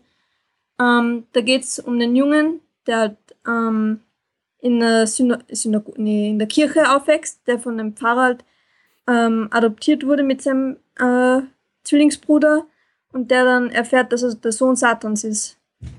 Und das ist schon mal eine gute Nachricht. Ne? Da kann so ein ich dachte erst, es wäre der Devil. und den Anime kann ich auch wärmstens empfehlen. Das ist ein Film oder eine Serie? Ah, aber nee, ein Anime, also eine Serie. Ja. Ach so. Habe ich Film gesagt? Genau. Nee, nee, nee. Nein, nein, nein. Wir versuchen nur zu verstehen, ähm, das wäre ja noch eins der nächsten Themen. Ähm, meines Erachtens nach, okay, Abgrenzung Manga-Anime ist klar, aber. Ähm, Manga ist, ist gezeigt, genau. sind die Bücher, genau. die Hefte, oder? Ähm, aber die, äh, die Sprechweise, ähm, für, mich ist, für mich ist Anime Anime. Ich habe aber festgestellt, wenn ich so ein bisschen versuche zu lesen, ähm, wird ganz oft ähm, in Artikeln, zumindest für mich, so fühlt sich das an, Anime im Moment tendenziell eher mit Serien assoziiert und nicht direkt mit klassischen Feature. Anime-Filmen. Genau. Nö, das ist eigentlich das Gleiche. Okay, also es wird, also es ist nur eine, nur eine Anime ist der, die ich habe. Anime ist der Dachbegriff, mehr okay. oder weniger, für einfach Cartoons aus Japan. So, ja. egal ob in Film oder in Serienform. Wobei der, wobei, wenn ich richtig liege, der Japaner nicht nochmal eine spezielle äh, Kunstform abgrenzt, sondern alles gezeichnete Anime nennt, richtig? Im Gegensatz zu uns, wo wir es tendenziell eher mit dem japanischen Zeichentrick oder Animationsfilm verbinden. Äh, das, ist, das ist richtig, ja, genau. Dann habe ich ja doch schon was gelernt. Das ist richtig, genau. Also es gibt, streng genommen gibt es neben den, es gibt klassische Anime-Serien ähm, und auch da gilt es dann zu unterscheiden zwischen Titeln wie Death Note oder Blue Exorcist, den die äh, Jacqueline eben genannt hat. Das sind dann klassische Serien, die in den Anime-Seasons laufen. Also es starten pro Jahr vier neue Anime-Seasons ähm, und da gehen dann immer neue Serien an den Start und die haben in der Regel immer so um die 24 Folgen. Ähm, dann gibt es so Longtail-Serien wie beispielsweise äh, Detective Conan, äh, hat die Jacqueline ja vorhin auch schon genannt, oder One Piece, äh, Naruto, äh, Bleach und so weiter und so fort. Die gehen dann äh, sehr, sehr lang. Ähm, und äh, dann gibt es eben die Filme. Und als drittes gibt es dann noch die sogenannten OVAs. Das steht für Original Video Animation. Das sind quasi ähm, meistens auch Filme, die aber nicht im Kino erscheinen, sondern einzig im Home Entertainment. Schon wieder. Das heißt also andersrum, in Japan erscheint jeder oder fast jeder Anime-Film im Kino. Wenn nicht, ist er ein OVA. Genau, eine OVA, genau. Eine. OVA. Mhm. Ja, ja. Eine. Also das sind so die drei, das sind so die drei ähm, Sparten unter dem Dachbegriff des Anime, genau. Und ähm, ja, jetzt haben wir, ja, das deutete sich gerade schon an, ähm, so ein bisschen, aber ähm, so richtig durchschaut habe ich es nicht. Wie ist die aktuelle ähm, Situation in Deutschland? Also ähm, ist es immer noch so, dass äh, viele junge Menschen in Beschaffungskriminalität abdriften? Äh, oder ist, meine, ich gehe ja, wenn ich durch die Buchhandlung gehe, also und, und, und so die Versorgung zumindest an, an bedrucktem Papier scheint ja recht gut ja. zu sein. Ähm, ja, also das hat sich also es ist ein ganz großes Thema. Ich versuche es einigermaßen kurz zu machen. Also grundsätzlich im Home-Entertainment-Bereich ist es so, dass Anime tatsächlich im Moment, wenn ich richtig informiert bin, das einzige Segment ist, das tatsächlich wächst. Also da geht äh, einiges, ähm, was auch der Tatsache geschuldet ist, dass die ähm, hiesigen Publisher da im Moment wirklich ähm, viel Geld für Lizenzen ausgeben. Also die größten sind so KC, wie gesagt, in Berlin. Dann haben wir KSM in Wiesbaden, die in letzter Zeit ähm, sehr viel gemacht haben. Da gibt's Universum, ähm, die beispielsweise auch die Ghibli-Filme hier in Deutschland vertrieben haben. Dann gibt's noch Peppermint, die auch in München sitzen.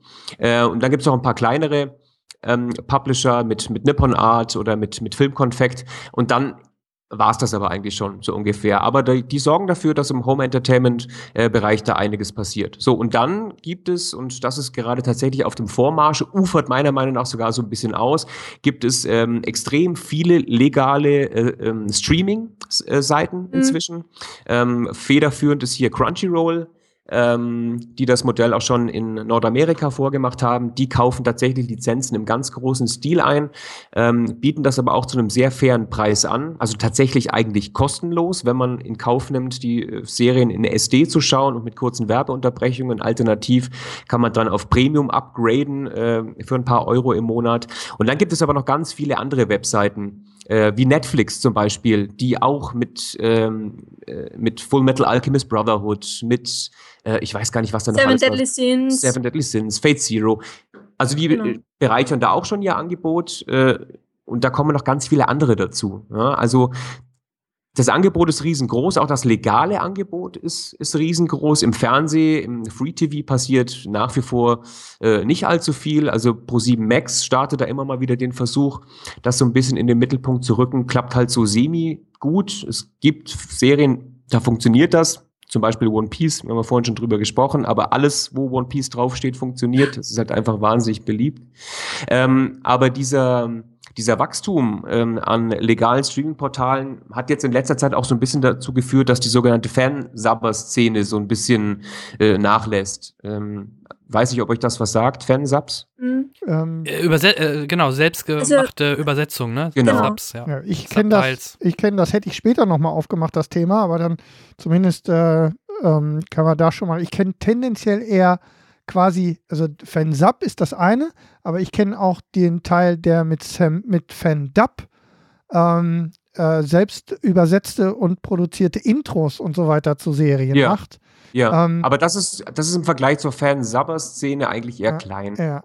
Genau. Und bei den Fansubbern geht es mehr oder weniger darum, dass eben ähm, Serien, ähm, ja, wie es der Name schon vermuten lässt und wie ihr es ja auch gerade schon gesagt habt, dann eben selber übersetzt werden. Ähm, ist natürlich eine tolle Sache für den Fan, äh, gerade zu der Zeit, ähm, zu der es äh, ja in Deutschland dieses legale Angebot noch nicht gab. Ähm, was in dem Zusammenhang aber immer sehr schwierig ist oder auch sehr schwierig war, ist halt einfach die Rechtslage. Genau, das ist meine Frage gewesen. Wie reagieren denn die Publisher darauf? Ja, das ist ganz bizarr. Also es gibt halt so einen, äh, also inzwischen arbeitet man da gut zusammen. Ähm, es sind sogar einige Fansubber sind äh, arbeiten auch in einem äh, fest angestellten Verhältnis bei bei Publishern. Also das funktioniert äh, alles relativ gut. Es gibt halt Fansubs äh, die halten sich da auch an einige Regeln. Es gibt dann wieder Fansubs Seiten, die machen wirklich komplett was sie wollen.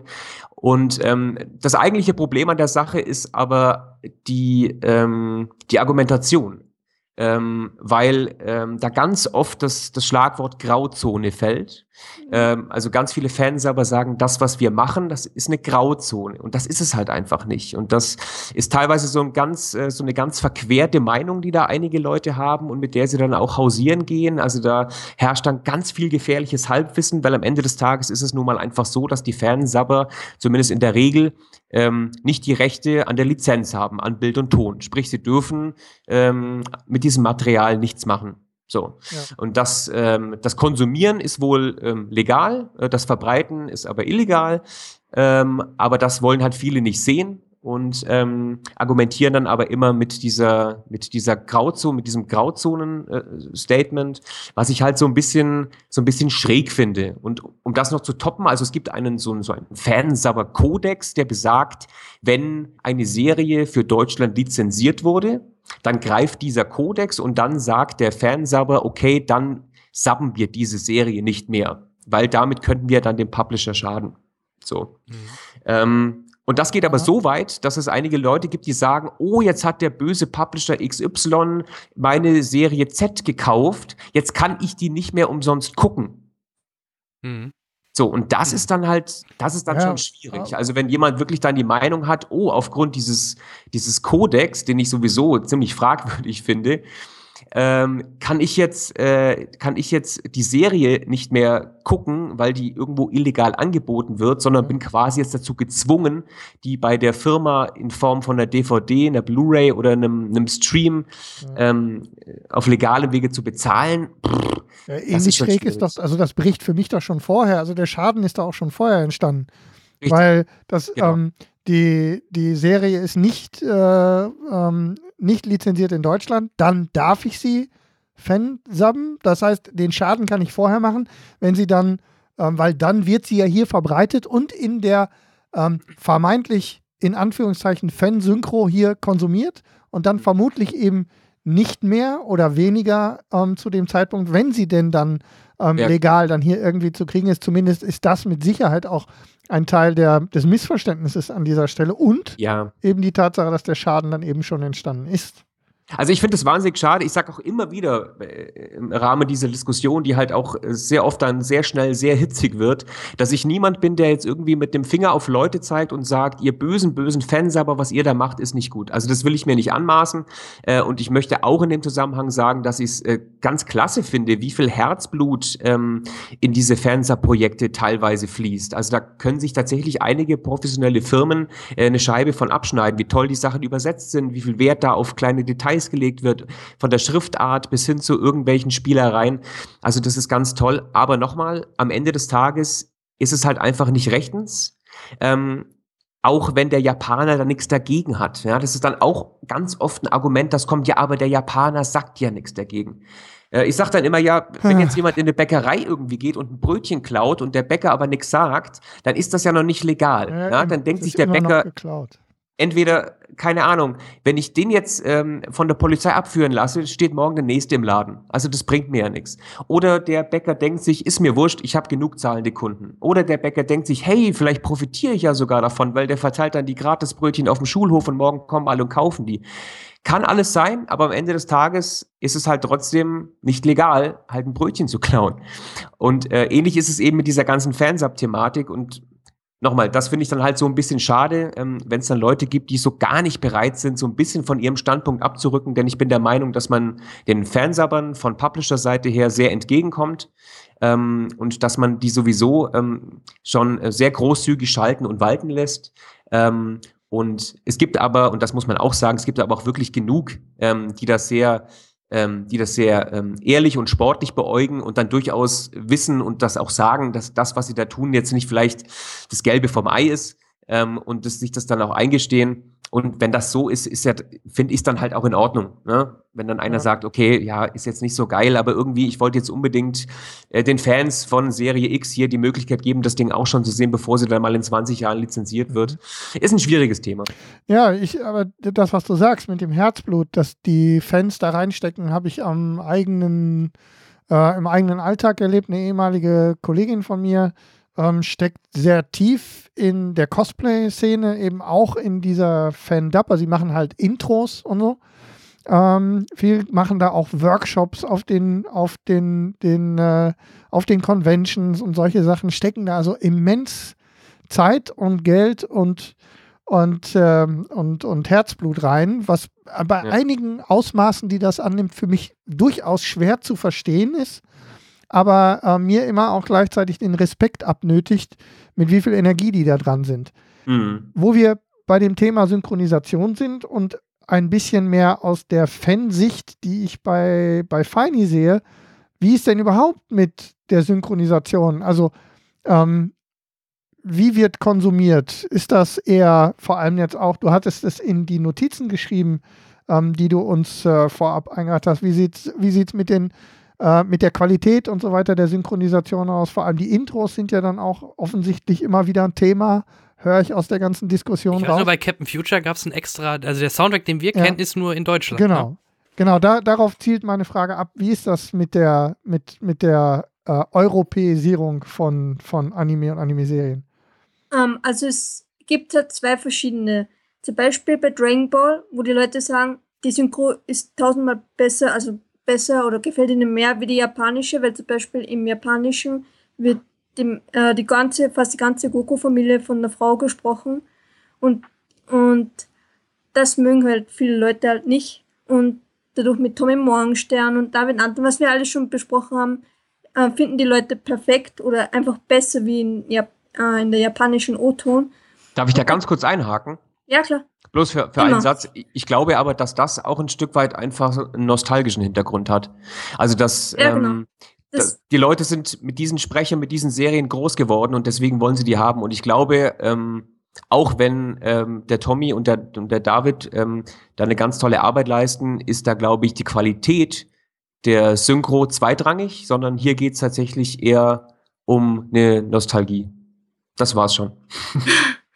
Ja, ich finde ich es ja auch zum Beispiel als no ich habe ja auch, finde auch bei, der, bei Kai ist, ist, das fühlt sich nicht, nicht richtig an wie Dragon Ball. Ähm, man ist das halt gewohnt mit, mit, mit den alten Sprechern und, und ich mag das auch zum Beispiel nicht jetzt nur bei Dragon Ball nicht, sondern auch generell, wenn ein Lieblingsschauspieler oder so von mir eine Synchro-Stimme hat, die perfekt zu ihm passt und dann im nächsten Film hat er eine andere.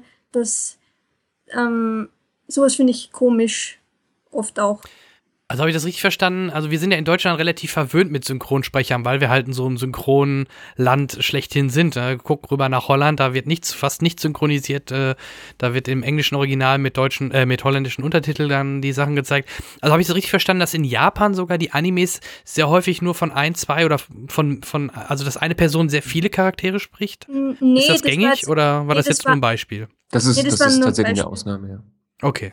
Ja, weil zum Beispiel sie, also die japanische Sprecherin von der Goku-Familie, die hat halt das mit dem, also der, ich kann nicht bringen, ähm, zum Beispiel bei jedem, jeder Pressekonferenz muss sie einmal das Kamehameha machen, weil das so präzise für sie ist, also so ein Markenzeichen, dass, weil die, weil die meisten von der Goku-Familie das Kamehameha halt machen, dass sie die dann übernommen hat, auch zum Sprechen.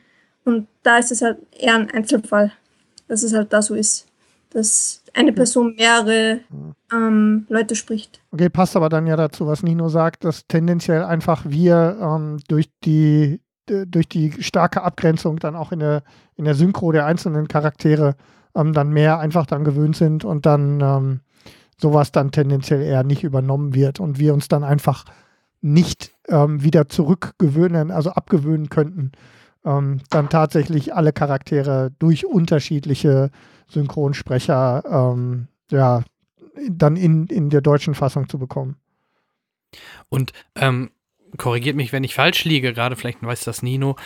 Ich habe mal gehört, dass oft auch Animes für den deutschen Markt sehr stark noch geschnitten werden. Ich weiß nicht, sogar Mila Superstar oder so, dass da manchmal Folgen die Hälfte rausgeschnitten wird. Wo, wo hängt das denn zusammen? Wird das immer noch gemacht? Ist das so ein Relikt aus der Vergangenheit oder ähm, oder ist das, ist das Material, oder oft habe ich auch mal gehört, dass viele Serien, die bei uns dann im Nachmittagsprogramm laufen, eigentlich für Erwachsene gewesen waren, mhm. dass man die so runtergeschnitten hat, dass man es dann halt, weil bei uns Zeichentrick, ergo Kinder, im Nachmittagsprogramm spielen kann. Oder hängt, hängt das damit zusammen, oder? Ähm, also da geht es tatsächlich nur um die Ausstrahlung in dem Fernsehen und es war eine ganze Weile so, dass da viele Sachen geschnitten wurden. Ähm, da ging es halt um Serien wie Naruto, wie One Piece. Mhm. Und ähm, das wird ja Sendern wie RTL 2 heute noch vorgeworfen, also dass man sie hätten Anime kaputt gemacht. Ähm, aus der Sicht eines ähm, TV-Senders ist das aber halt nun mal einfach eine ganz logische Konsequenz. RTL 2 hatte damals zwei Optionen. Entweder sie zeigen Anime ungeschnitten, irgendwann um 22 Uhr, mhm. oder sie adressieren Anime eben nun mal an die Kids, äh, zeigen das in geschnittener Form im Nachmittagsprogramm. So, die Erfolgschancen, dass das nachmittags viel besser funktioniert, wenn die Kids nach Hause kommen, äh, nach der Schule und sich das anschauen, ähm, sind natürlich wesentlich höher, als das dann irgendwann um 22 Uhr zur Blockbuster-Zeit zu zeigen. So, und deswegen hat man aus meiner Meinung nach nachvollziehbarer Sicht gesagt, wir setzen hier die Schere an mhm. äh, und schneiden halt die Sachen. Ähm, Ganz witzig finde ich in dem Zusammenhang, dass sich heute wahnsinnig viele Leute darüber aufregen, äh, was RTL 2 damals einfiel, diese Serien zu schneiden. Komischerweise, als ich mir das damals angeschaut habe, dann war es erstens mal so, dass ich super froh war, dass es überhaupt einen TV-Sender gab, äh, der Anime ausgestrahlt hat. Und zweitens war mir das damals nicht bewusst, mhm. dass das geschnitten war. Und drittens wäre es mir ehrlich gesagt auch völlig egal gewesen. Deswegen bin ich der Meinung, dass da auch irgendwie ganz viel Wichtigtuerei dabei ist bei den Leuten, die halt heute sagen, RTL RTL 2 hat damals Anime ja, kaputt Nerd. geschnitten. Das ist halt irgendwie Blödsinn. Und das sage ich jetzt nicht, weil ich ein Format für RTL 2 produziere. Nein, ja. sondern weil es halt wirklich, es ist halt einfach albern. Ja. RTL ja, 2 war eine ganze Weile mit Serien wie Digimon, wie Pokémon, wie äh, mhm. Yu-Gi-Oh!, wie Detective Conan, One Piece, Naruto, Dragon Ball und so weiter der einzige Sender in Deutschland, auf dem man sich umsonst coole Anime-Serien, coole synchronisierte Anime-Serien mhm. anschauen konnte. Und ähm, nochmal, ich kann den Schritt aus einer rein wirtschaftlichen Sicht absolut nachvollziehen. Ich wollte ähm, sagen. Genau andere, anders hätte das überhaupt nicht funktioniert. Und hätte, hätte man mich vor 10, 15 Jahren, äh, als Digimon hier zum ersten Mal ausgestrahlt wurde, vor die Wahl gestellt, ob ähm, ich jetzt entweder eine Anime-Serie nachmittags sehen möchte, geschnitten, oder aber ähm, spät nachts ungeschnitten, ähm, auf die Gefahr hin, dass sowas dann um zwei Uhr nachts läuft, dann hätte ich gesagt, nee, also dann verzichte ich lieben gerne auf die, auf die drei Szenen, in denen da jetzt ein bisschen Blut spritzt, ähm, in besagten Dragon Ball-Kämpfen oder One Piece-Auseinandersetzungen. Ähm, und schaue mir das mit Kussland am Nachmittag an. Aber also dieses ganze Ding, das was geschnitten wird, das war wie gesagt damals nur im Fernsehen. Die ganzen Sachen, die heute rauskommen ähm, im Home Entertainment Bereich, die sind natürlich ungeschnitten. Die werden um, aber auch genauso produziert. Also es gibt ja, weil ich habe gelesen, darum, darum geht es glaube ich auch ein bisschen. Ich habe ja ähm, ein bisschen versucht, mich äh, äh, mir ein bisschen was anzulesen und äh, insgesamt im Verhältnis zum, zu der klassischerweise hier in Europa oder in Deutschland produzierten Animationsserie, wie Jan gerade sagt, eben die ja tendenziell eher bei Anime immer hier den, den Verdacht erhegt, äh, dass man äh, erregt, dass man, äh, dass sie für Kinder oder für tendenziell das junge Publikum gemacht ist, ist die ein nicht unwesentlicher Teil der Produktion in Japan, sagen wir mal, na, nicht zimperlich auch was ähm, stimmt, ja. erotische Anspielungen angeht, was das Gewalt stimmt. angeht. Jetzt kommt ein interessantes so Thema. Ähm, ja, ich, ich wollte halt noch gar nicht in Richtung Hentai, sondern grundsätzlich, ja. sondern grundsätzlich eher, dass mehr akzeptiert wird, auch für das jüngere Publikum, als das hier in Deutschland der Fall ist. Ja, das, das stimmt. Ich meine, Anime ist halt in Japan unglaublich breit gefächert. Es gibt halt tausend Genres. Es ist halt vergleichbar einfach mit der hiesigen oder mit der westlichen Filmindustrie. Ne? Also ich meine, die, die Realfilmbranche ähm, in Japan ist vergleichsweise klein. Ähm, da ist halt einfach Anime das große Ding. Und ja, natürlich gibt's da Hentai und ja, natürlich gibt's da Splatter, Horror, aber, aber es gibt eben auch Science Fiction, Fantasy, äh, Slice of Life, Comedy, ähm, alles Mögliche und viele Kinderserien und viele Serien für Erwachsene. Und ja, natürlich in Deutschland wird Anime halt immer noch in diese zwei Klischeeschubladen gesteckt. Also man assoziiert es halt einfach immer noch entweder mit Kinderkram oder mit dann äh, Tentakel-Pornokram äh, was halt unglaublich schade ist ja. und was dem Ruf oder was diesem ganzen Genre einfach nicht gerecht wird. Schön ist, dass ihr in dem Moment, wenn du sowas sagst, ihr das Gesicht von Jan nicht sehen könnt, der dann aufblüht, wenn es genauso Jetzt übertreiben. ähm, um, was aber, was aber ein schönes Thema ist. Aber da gibt es auch immer die Klischees, ne? Mit, mit Schulmädchen in, in knappen mhm. äh, Röcken, dass da Ja, und scheinbar diese Klischees werden ja auch bedient. Ja. Also ich musste vorhin so ein bisschen schmunzeln, als die Jacqueline sagte bei ihrer Inhaltsbeschreibung zu Death Note, ja, der Light Yagami, das ist ein Oberschüler.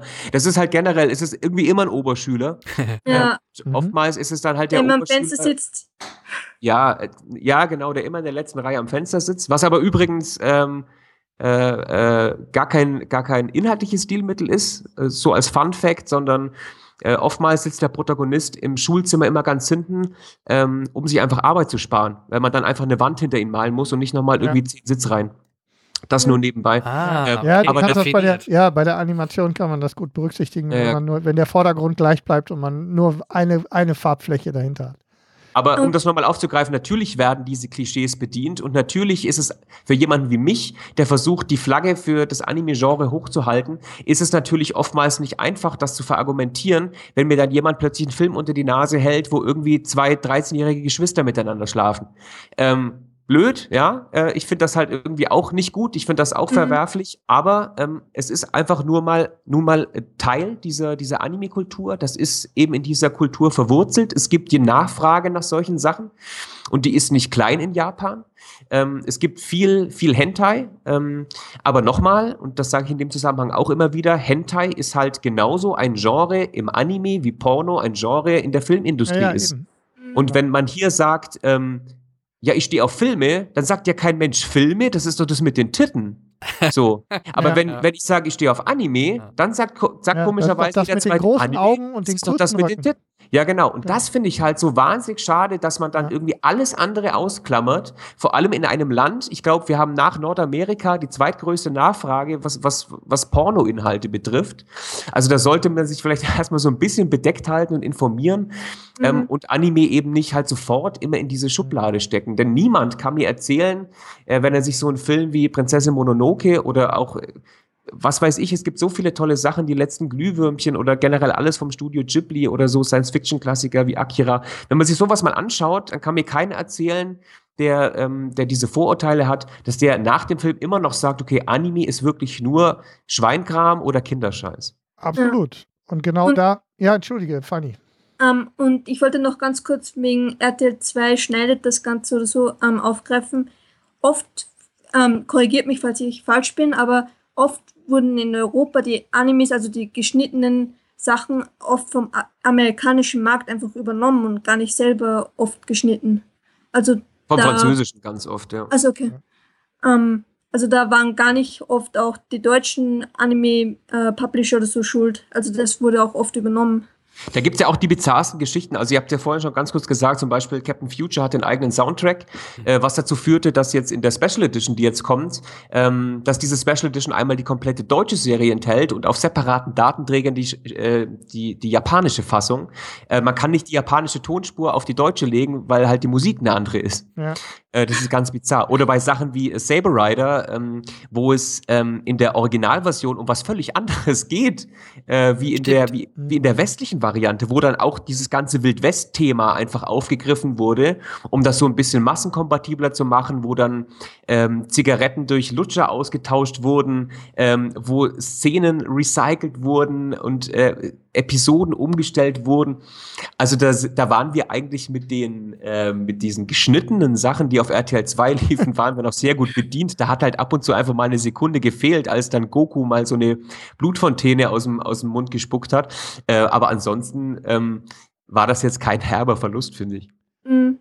Wunderbar, da tragen wir an der Stelle schon mal zur Aufklärung bei. Ich glaube sogar bei Saber Rider war es sogar so, dass in verschiedenen Ländern verschiedene der Charaktere der eigentliche Hauptcharakter waren. Ja, ja, genau. Also finde ich ja total Wahnsinn. Also, dass man das dann so schneiden kann, alles noch. Hat ja aber auch eine tolle Synchro hier in Deutschland. Äh, Colt wurde ja damals von Christian Tramitz gesprochen zum Beispiel. Mhm, mhm, äh, fand ich ganz fantastisch. Also ich wusste natürlich damals nicht, wer Christian Tramitz ist. Als ich Saber Rider zum ersten Mal gesehen habe, wusste ich auch nicht, dass das aus Japan kommt. Für mich war das einfach cool.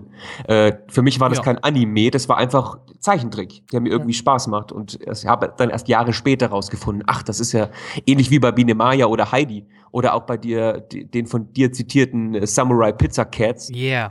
Das kommt ja alles aus Japan. Ja, ja genau. Ja, was mich ähm, genau an der Stelle zu ähm, einem weiteren Thema bringt. Und zwar, ähm, ich habe ja den Zugang zu Anime, wie ich am Anfang gesagt, relativ früh dann eben über die, in Anführungszeichen, so fühlt es sich für mich an, auch da müsst ihr mich korrigieren, die eher mainstreamigeren Sachen, die hier in Deutschland auch gut zu bekommen waren, Akira zum Beispiel oder eben Ghost in the Shell, ähm, gefunden. Ähm, wo wir vorhin das Beispiel hatten, ähm, oder wohin vorhin äh, Jan schon angedeutet hat, einige kommen jetzt in, in Realfilmgeschichten. Ähm, für mich ist es ja immer schön, wenn ich so auf diese Filme gucke, wenn wir den Bogen schlagen von Akira zu, Prinzessin, zu Prinzessin Mononoke oder Dingen, die dann da passieren, die so bizarr auch sind, ähm, was man halt in Anime machen kann, was ja in Real ähm, ein entweder ähm, gar nicht in dieser Form funktionieren würde oder eben halt in dem Versuch, so etwas real zu machen, einfach viel von dem, von dem äh, nehmen würde, was, was ich in der animierten Form da drin sehe. Ähm, zumindest glaube ich das. Ich werde mich gerne jetzt zum Beispiel bei Ghost in the Shell vielleicht eines Besseren ähm, belehren lassen. Aber ähm, jetzt muss ich mich eben selber wieder einfangen, wo ich eigentlich hin wollte. Richtig, Realfilmgeschichten. Ähm, wie sieht das überhaupt aus? Hat das aus eurer Sicht eine, ein, einen Markt und vor allem äh, Erfolgsaussichten? Also in Deutschland hat das ähm, auf jeden Fall einen Markt, wobei das ja auch immer sehr kritisch beäugt wird. Also gerade wenn es um die Adoptionen von Anime geht, weil damit adressiert man natürlich auf der einen Seite die Anime-Fans, ähm, die, wie äh, wir ja in diesem Gespräch schon öfter festgestellt haben, auch sehr speziell sein können.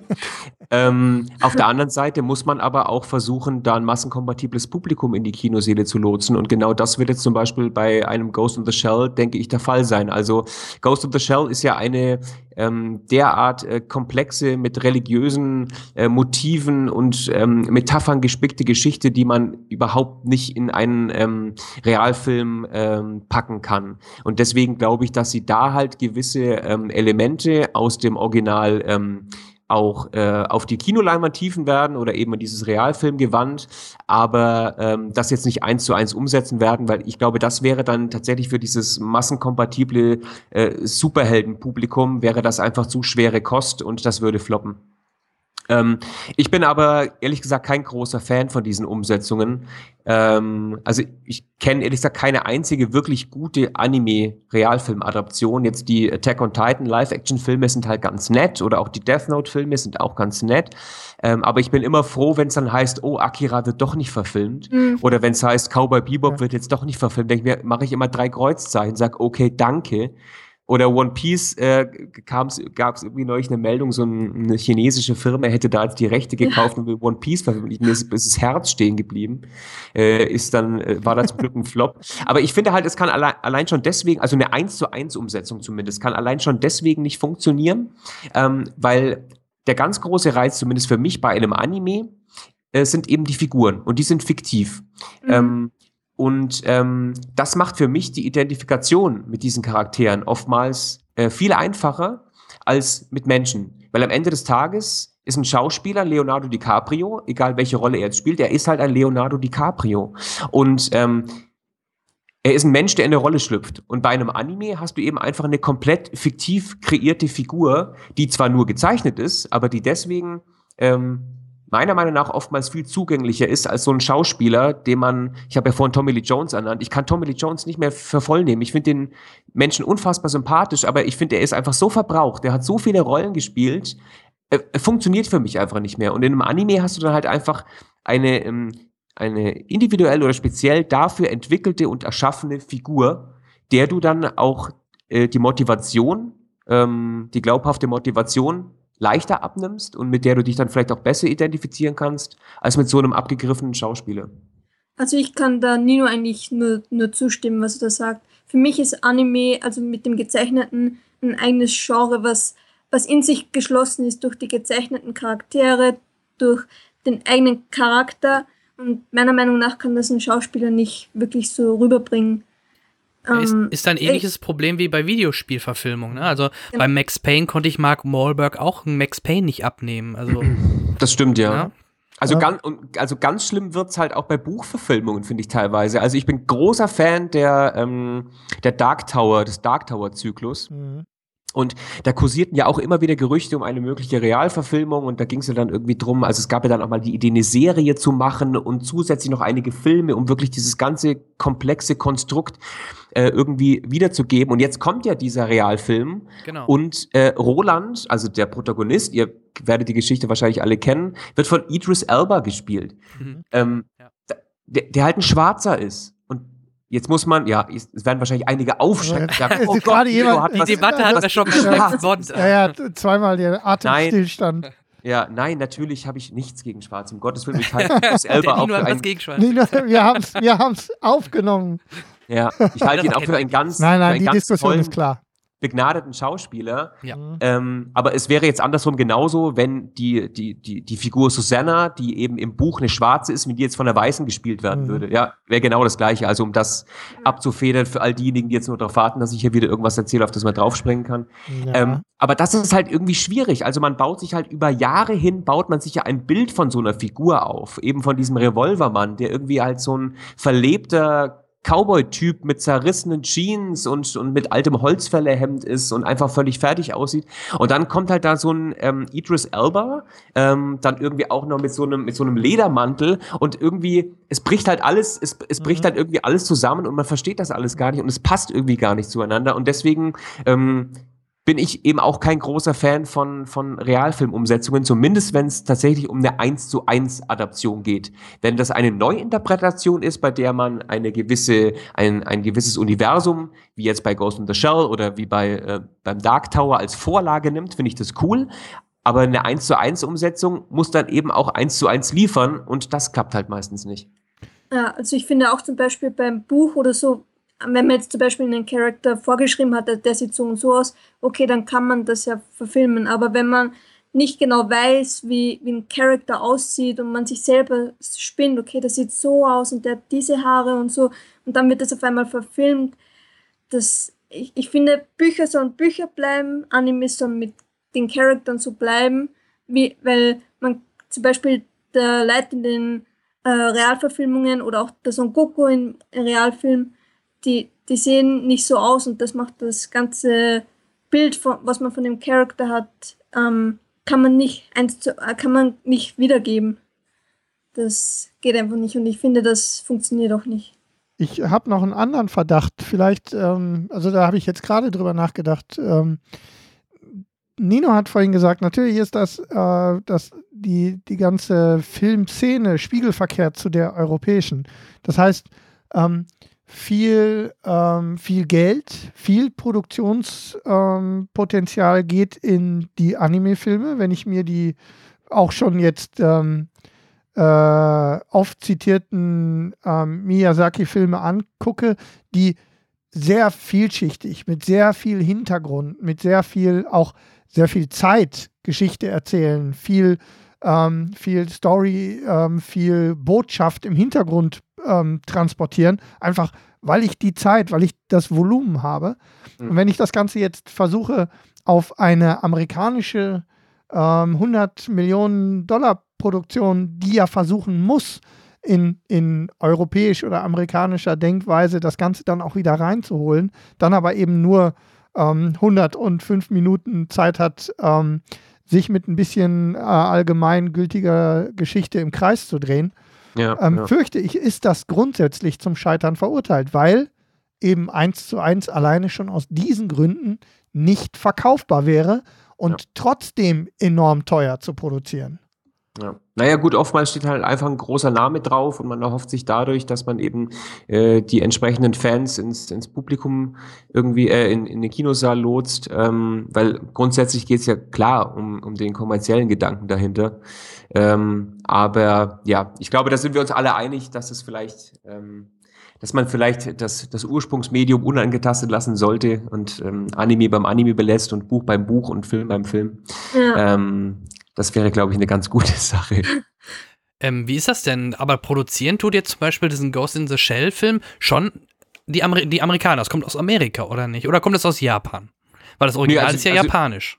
Genau, die, die Rechte liegen bei Production IG, also das ist praktisch die, die Firma, die die, ähm, die die Ghost in the Shell Filme gemacht haben, die auch, äh, glaube ich, an den Serien und so weiter beteiligt waren. Also Ghost in the Shell ist ja inzwischen auch ein riesiges Universum. Es gibt ja mehrere Filme, es gibt mehrere Serien, es gibt mehrere OVAs.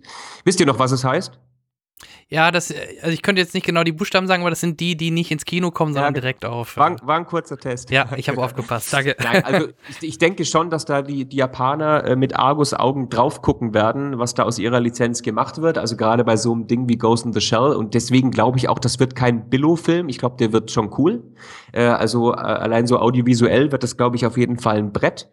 Aber an den Hebeln sitzen da die Amis, genau. Mhm. Ja, und das finde ich halt so interessant. Die Japaner scheinen gar kein Interesse selber zu haben, ihre Animes in Realverfilmungen umzuwandeln, ne? Äh, doch, es gibt schon, es gibt schon viele Anime-Realverfilmungen.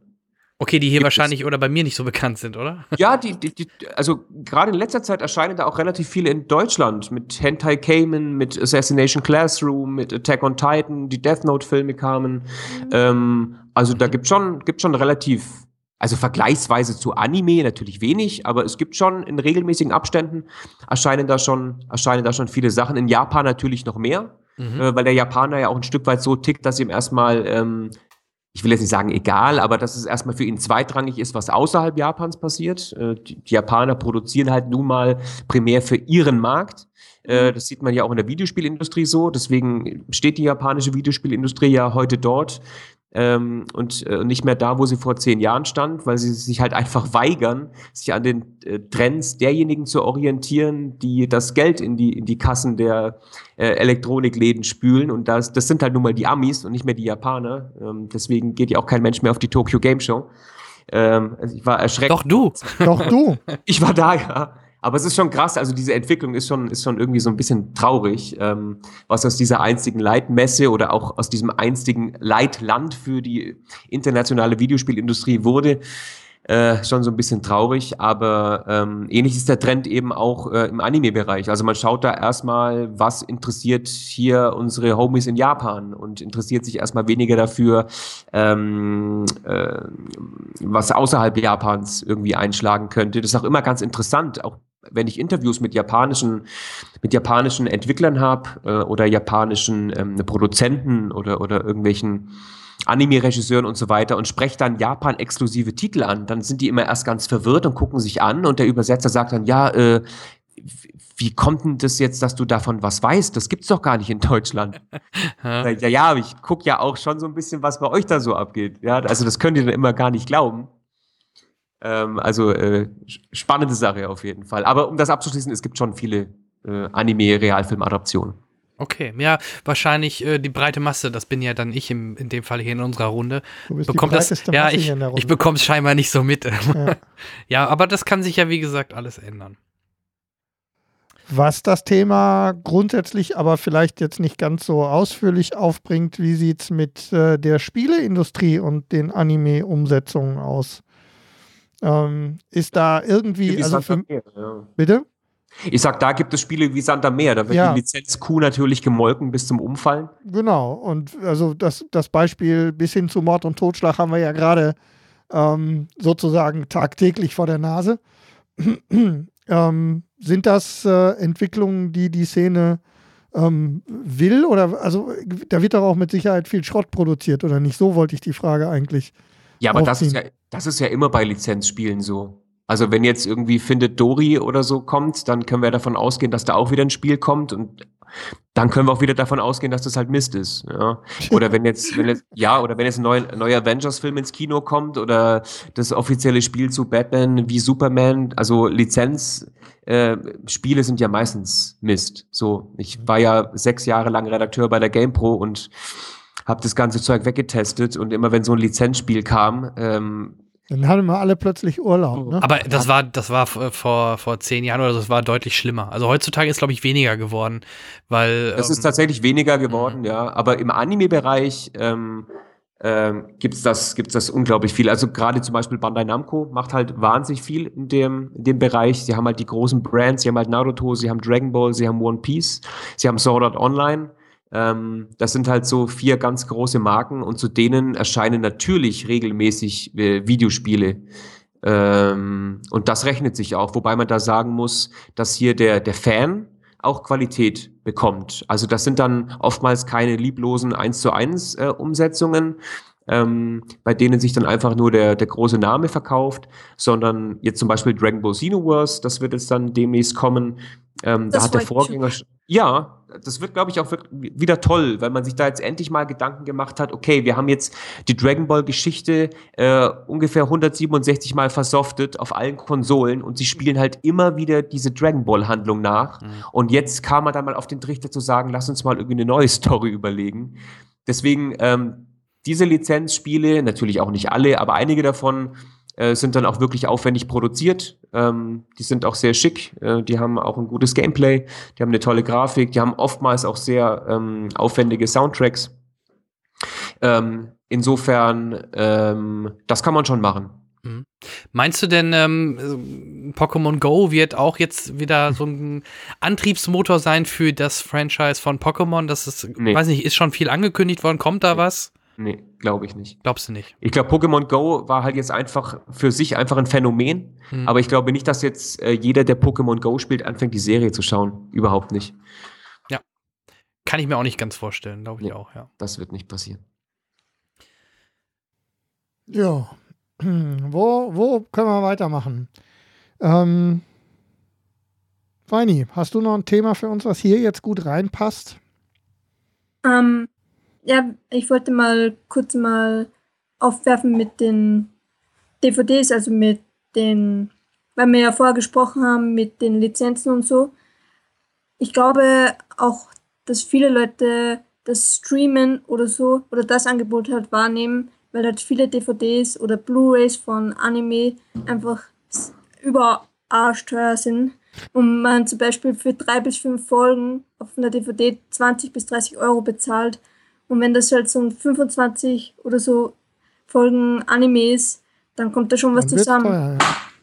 Wobei ja. ich auch hier leider wieder reinkrätschen muss. Sag mir bitte, wenn ich zu viel laber, aber. Nee, passt doch. Auch hier muss ich wieder reinkrätschen, weil das auch immer so ein Ding ist. Ich lese das halt ganz oft in den Kommentaren unter meinen Videos, dass die Animes hier so, hier so teuer sind. Mhm.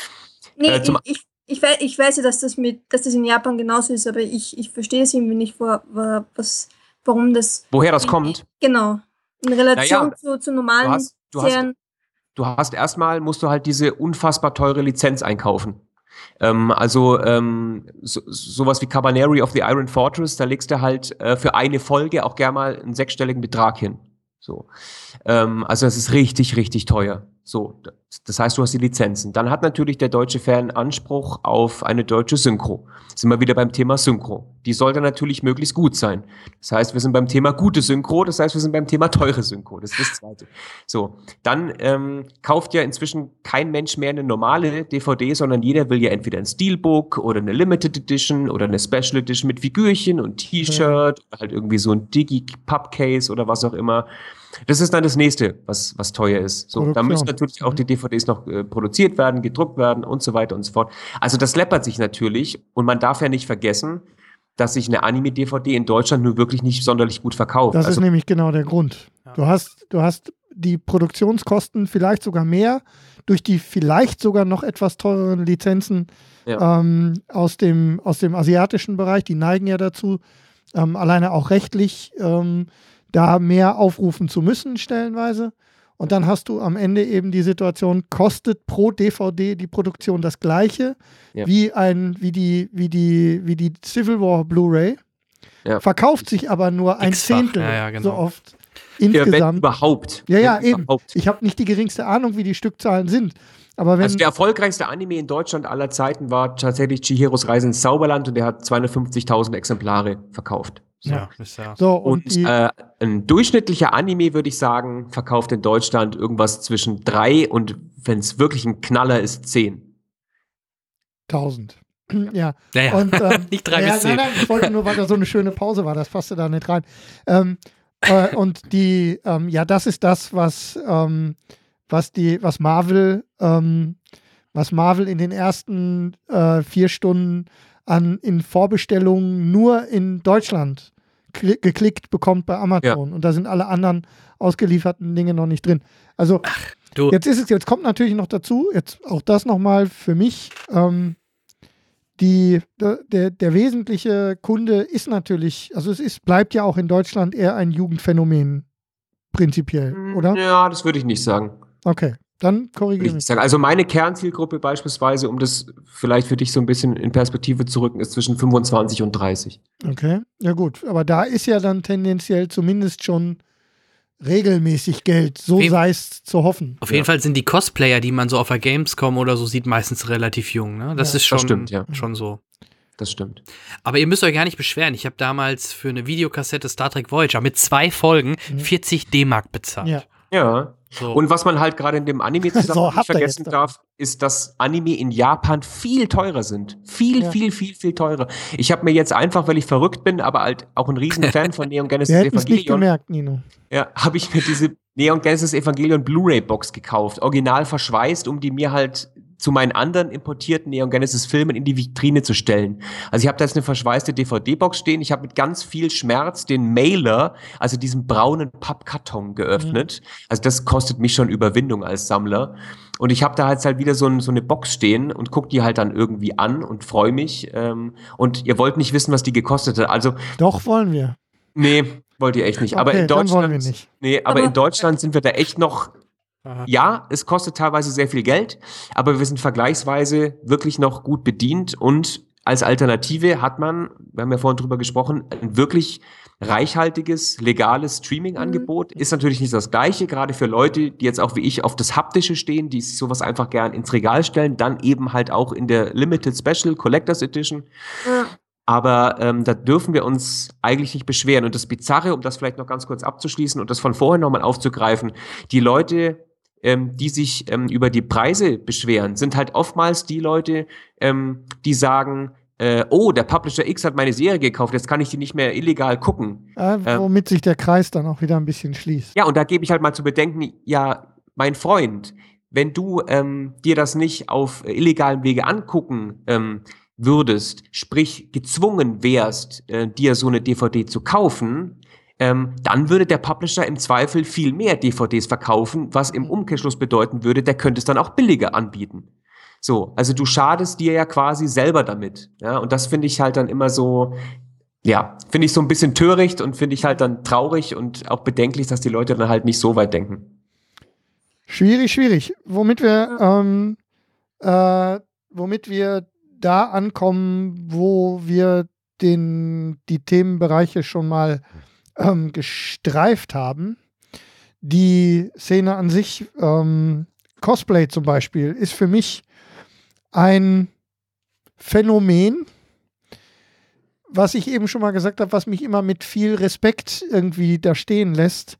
Aber so richtig verstehen tue ich es dann doch auch wieder nicht. Nicht, nicht das Kostüm an sich. Also ich gebe zu bedenken, ich bin auch in einem gelben Star Trek T-Shirt in die Star Trek Filmnacht gerannt. Du, nicht, ich auch. Also ja. das, nicht, das, das meine ich nicht. Ja.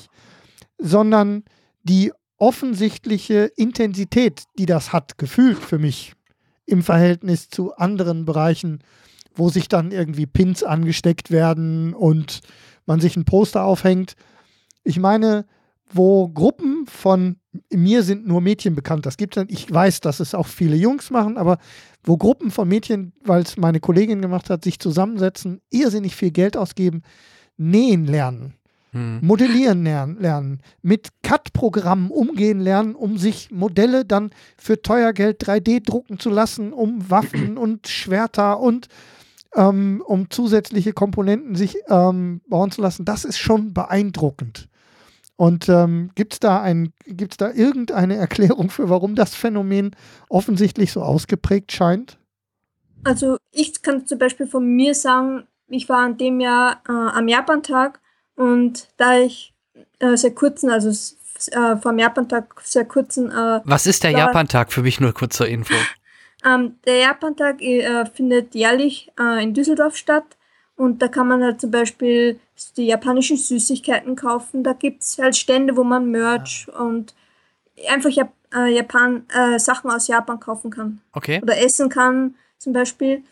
Und da war ich dieses Jahr mit Freunden und da ich kurz vor dem Japan-Tag mir blaue Haare habe machen lassen ähm, und ich ein Dragon Ball Fan bin, ähm, bin, ich, äh, bin ich zum Japan-Tag als Son Goku gegangen, also in seiner in seiner Super Saiyajin God Form. Also mit den blauen Haaren, dem Saiyajin Outfit, also mit dem Trainingsanzug. Ich verstehe jedes Wort, wovon das, du das Foto, das, das Foto findet ihr jetzt unter dieser ja. Folge. Wenn ihr wollt, kann ich gerne twittern. Ja, gerne, ja, warum bitte. nicht? Gerne, gerne. Ähm, soll ich jetzt? Na, mal, erzähl erst mal, erzähl erst mal. Ja, und zum Beispiel meine beste Freundin hat sich als Misty verkleidet. Und das war einfach, man, einfach als Spaß, auch wenn man. Du musst den beiden Noobs schon sagen, dass Misty aus Pokémon ah, ja. stammt. Mhm. Ich hätte jetzt Misty Mountain von Herr der Ringe gesagt, aber okay. Äh, nee.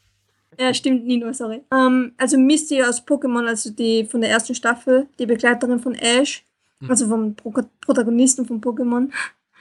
Ähm, und ja, man will sich dann halt einfach fühlen wie, die, wie der Lieblingscharakter und man hat da, wo man halt Leute hat, die sich da auch so verkleiden, einfach die Chance so zu sein. Und das fühlt sich halt einfach cool an. Und ich glaube, das ist ein ganz entscheidender Punkt, den die Jacqueline da gerade anspricht, ähm, weil es ja bei Cosplay, ähm, was ja für Kostümplay steht, ja. nicht äh, darum geht, sich zu verkleiden, sondern es geht ja darum, in diese Rolle zu schlüpfen und diesen entsprechenden Charakter zu mimen. Also das ist was, was Leute oftmals nicht verstehen.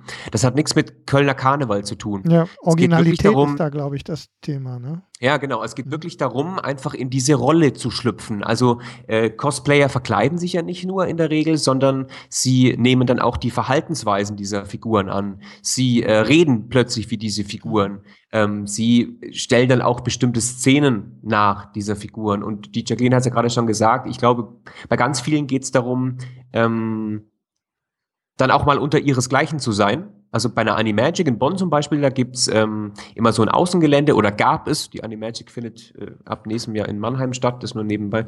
Äh, und da gab es so einen Außenbereich und da kamen dann auch immer ganz viele Leute hin ohne Ticket. Die wollten gar nicht auf die Messe oder hatten nicht die Kohle dafür oder so, sondern die haben sich dann einfach immer auf diesem Außengelände versammelt in ihrem Cosplay und fanden das halt einfach cool. Ja, und haben sich dann da fotografieren lassen und haben sich dann untereinander ausgetauscht und so weiter und so fort es ist einfach eine ganz große Begeisterung, wobei ähm, ich die jetzt gar natürlich, also ich habe auch einen unglaublichen Respekt davor, äh, vor dieser Detailverliebtheit und ich beneide sowieso Leute, die irgendwie handwerklich was drauf haben. Ich finde das ganz, ganz toll, wenn man sowas schaffen kann, was schnitzen, was ja. nähen, was auch immer. Das finde ich immer ganz toll und beeindruckend.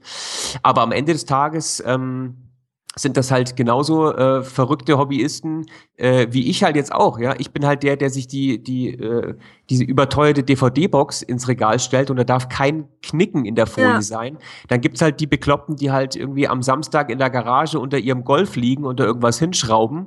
Ähm, ja dann gibt's wiederum die, die, keine Ahnung, die halt einfach ihr komplettes Geld und ihren kompletten Urlaub für ihren Lieblingsfußballverein raushauen und jede zweite Woche aufs Auswärtsspiel fahren, immer mit dem neuesten Trikot, immer mit, äh, mit dem neuesten Schal. Und dann gibt's halt die Cosplayer. Und am Ende des Tages ist es halt einfach auch nur eine Begeisterung für was, ja. ähm, für das man sich halt einfach sehr interessiert und sehr aufopfert hm. äh, und entsprechend halt auch Geld und Zeit da investiert. Ja, es, es, macht schon den Eindruck, als dass das nochmal, und das meine ich wirklich im allerrespektvollsten Sinne, eine ganz besondere Qualität hat in diesem Absolut. Song. Ob ich das in jeder Facette nachvollziehen kann oder nicht, spielt überhaupt gar keine Rolle.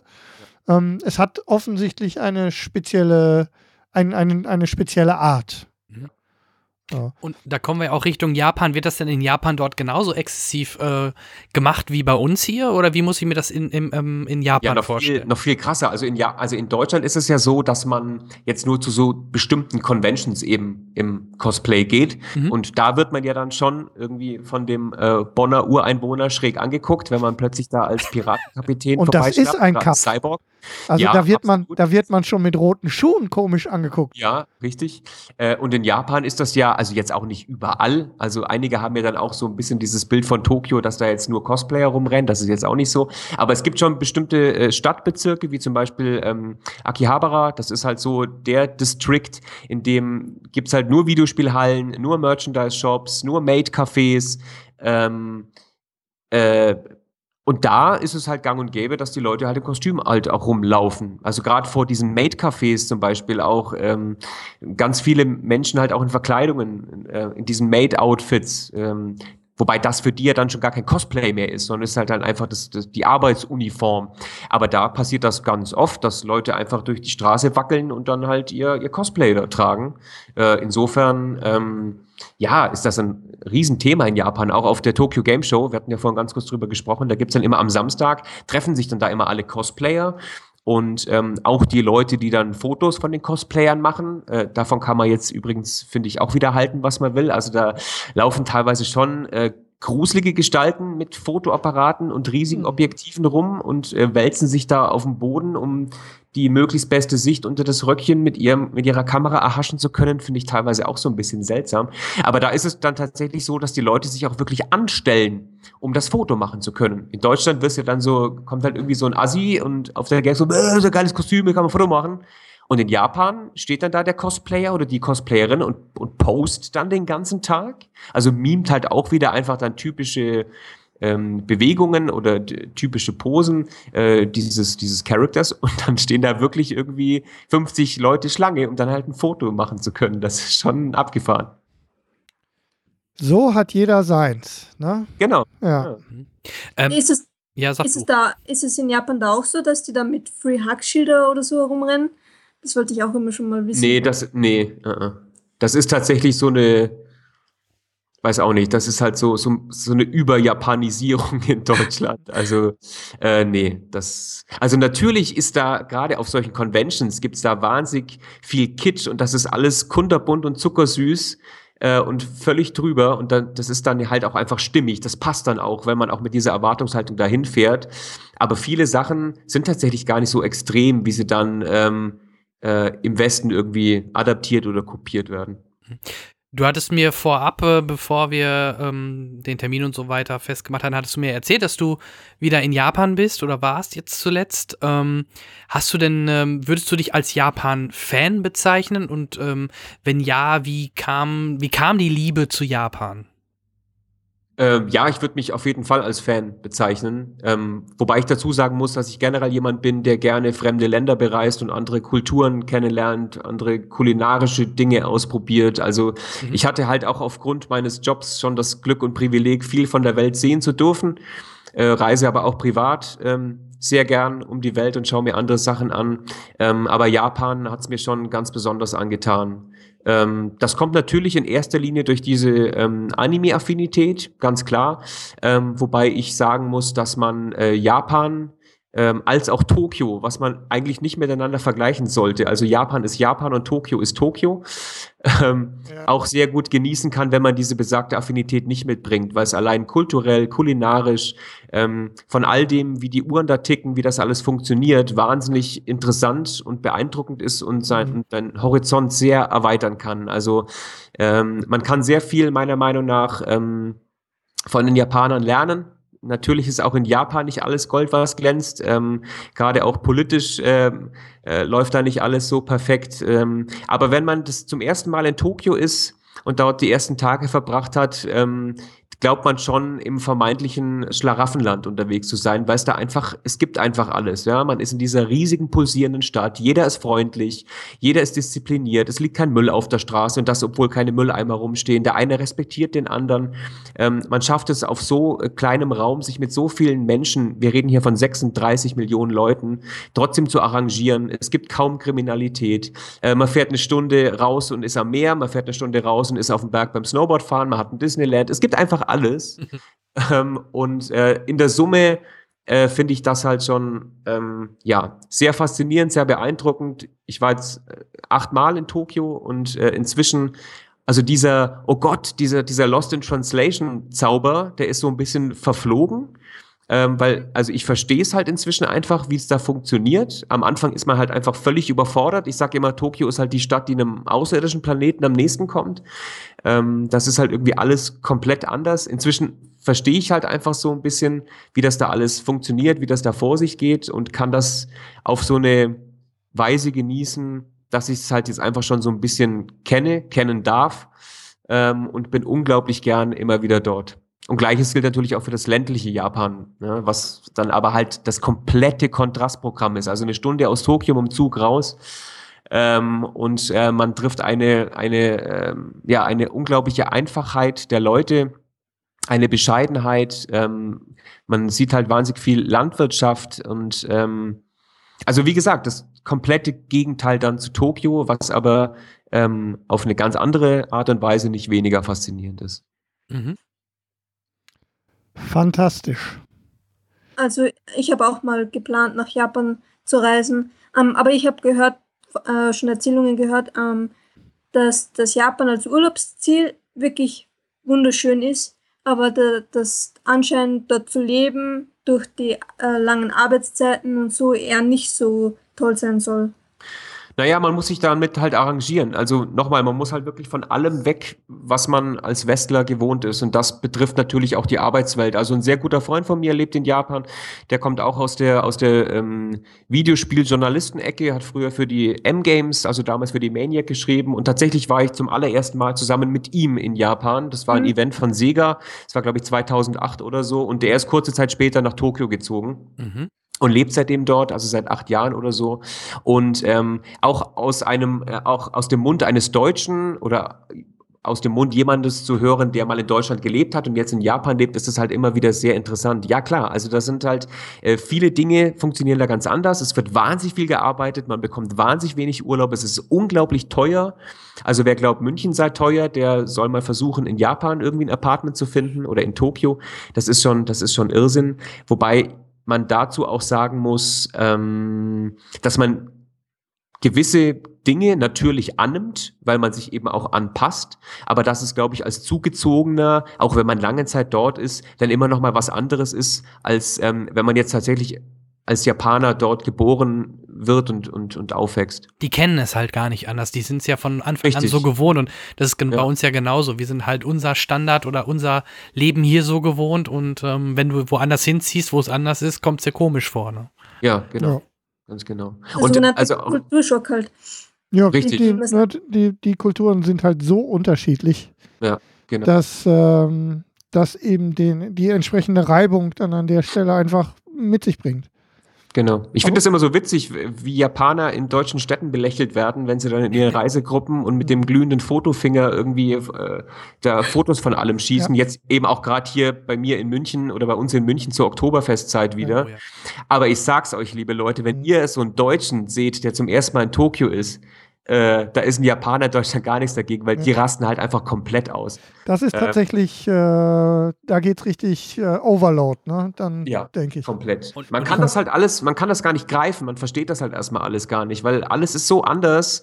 Es ist halt das kontrollierte Chaos. Ja, es ist halt ein Gewusel rund um die Uhr, aber es funktioniert halt trotzdem. Muss es ja, halt auch. Muss auch, Noch, sonst äh, Genau. Nochmal, wenn man halt, mit so äh, vielen Menschen ähm, ja. auf, auf vergleichsweise kleinem Raum lebt, ähm, muss sich da halt jeder an die Spielregeln halten. Aber die Japaner, und das muss man ja ganz klar sagen, finden halt immer wieder so tolle Lösungsansätze oder dann auch Lösungen, um Dinge äh, für den Verbraucher ähm, einfacher zu gestalten. Also das können dann vermeintlich banale Sachen sein, wie die Tatsache, dass halt alles in Japan ein Logo oder ein Maskottchen hat. Äh, damit will man halt so ein Stück weit einem die Hemmschwelle nehmen, dass man sich ähm, ähm, durch ein äh, 300-seitiges Booklet kämpfen muss, in dem jetzt bestimmte Dinge erklärt werden. Also das folgt so ein bisschen der Idee, dass eben auch ähm, äh, in leblosen Gegenständen Geister einfach wohnen können. Das ist, mhm. Ich finde das irgendwie toll. Es nimmt einem so die Hemmschwelle, wenn auf meiner U-Bahn-Karte so ein Pinguin ist. Das geht mir irgendwie gleich besser. Ich weiß, okay, der Pinguin, der, der checkt das dann aus für mich. Ja, ähm, alles ist besser mit Pinguinen, weiß ich. Alles nicht. ist besser. Alles ist besser mit Pinguinen. Du bist aber so ein Apfelfreund. So und, und mit Bacon. Und mit Bacon. Ja. Ähm, Aber eben auch so diese Disziplin. Ne? Das, mhm. Also Dinge werden einfach angesprochen. Das heißt, auf einer Messe passt auf, hier werden keine Fotos gemacht und man steht da halt in einem, in einem, äh, in einem Saal, in den irgendwie 5000 Leute reinpassen, ganz hinten und man sieht halt wirklich über die komplette Show nicht einen Arm mit Handy, der hochgeht und ein Foto macht. Man hält sich einfach ja, dran. Würde hier ja, nicht passieren. Und das würde hier Niemals, niemals würde das hier passieren. Und ein bisschen was davon, also ich sage nicht, dass man das jetzt eins zu eins adaptieren sollte, das würde auch nicht klappen.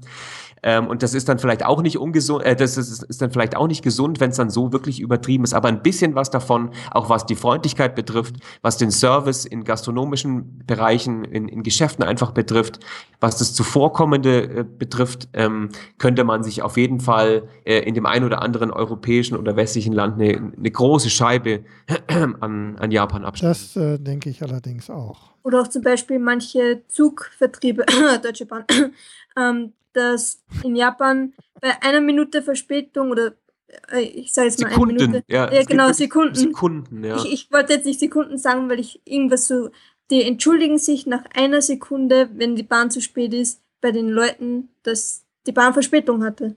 Ja, nicht nur, dass sie sich entschuldigen, sondern wenn die Bahn äh, ein paar Sekunden Verspätung hat, hat der Gast oder der Fahrgast Anrecht darauf, sein Fahrgeld zurückzufordern. Ja. Das, und, ähm, ähm, das, halte ich für ein gutes Konzept. Das ja. sollte man auch für andere Dinge in Europa übertragen. Ja, ja und, hier, ja. Und, hier, halt einfach.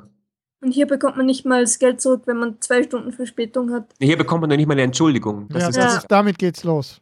Ja, das ist halt so. Ähm, ist halt so damit Mensch, Nino, wir wollen aber ja, genau. nicht das Thema beenden, äh, ohne dass du uns vielleicht noch mal kurz über Nino Taco was erzählst. Genau, da wollte ich wenn man da rein, Wenn man da reinschaut, was kriegt man dort zu sehen?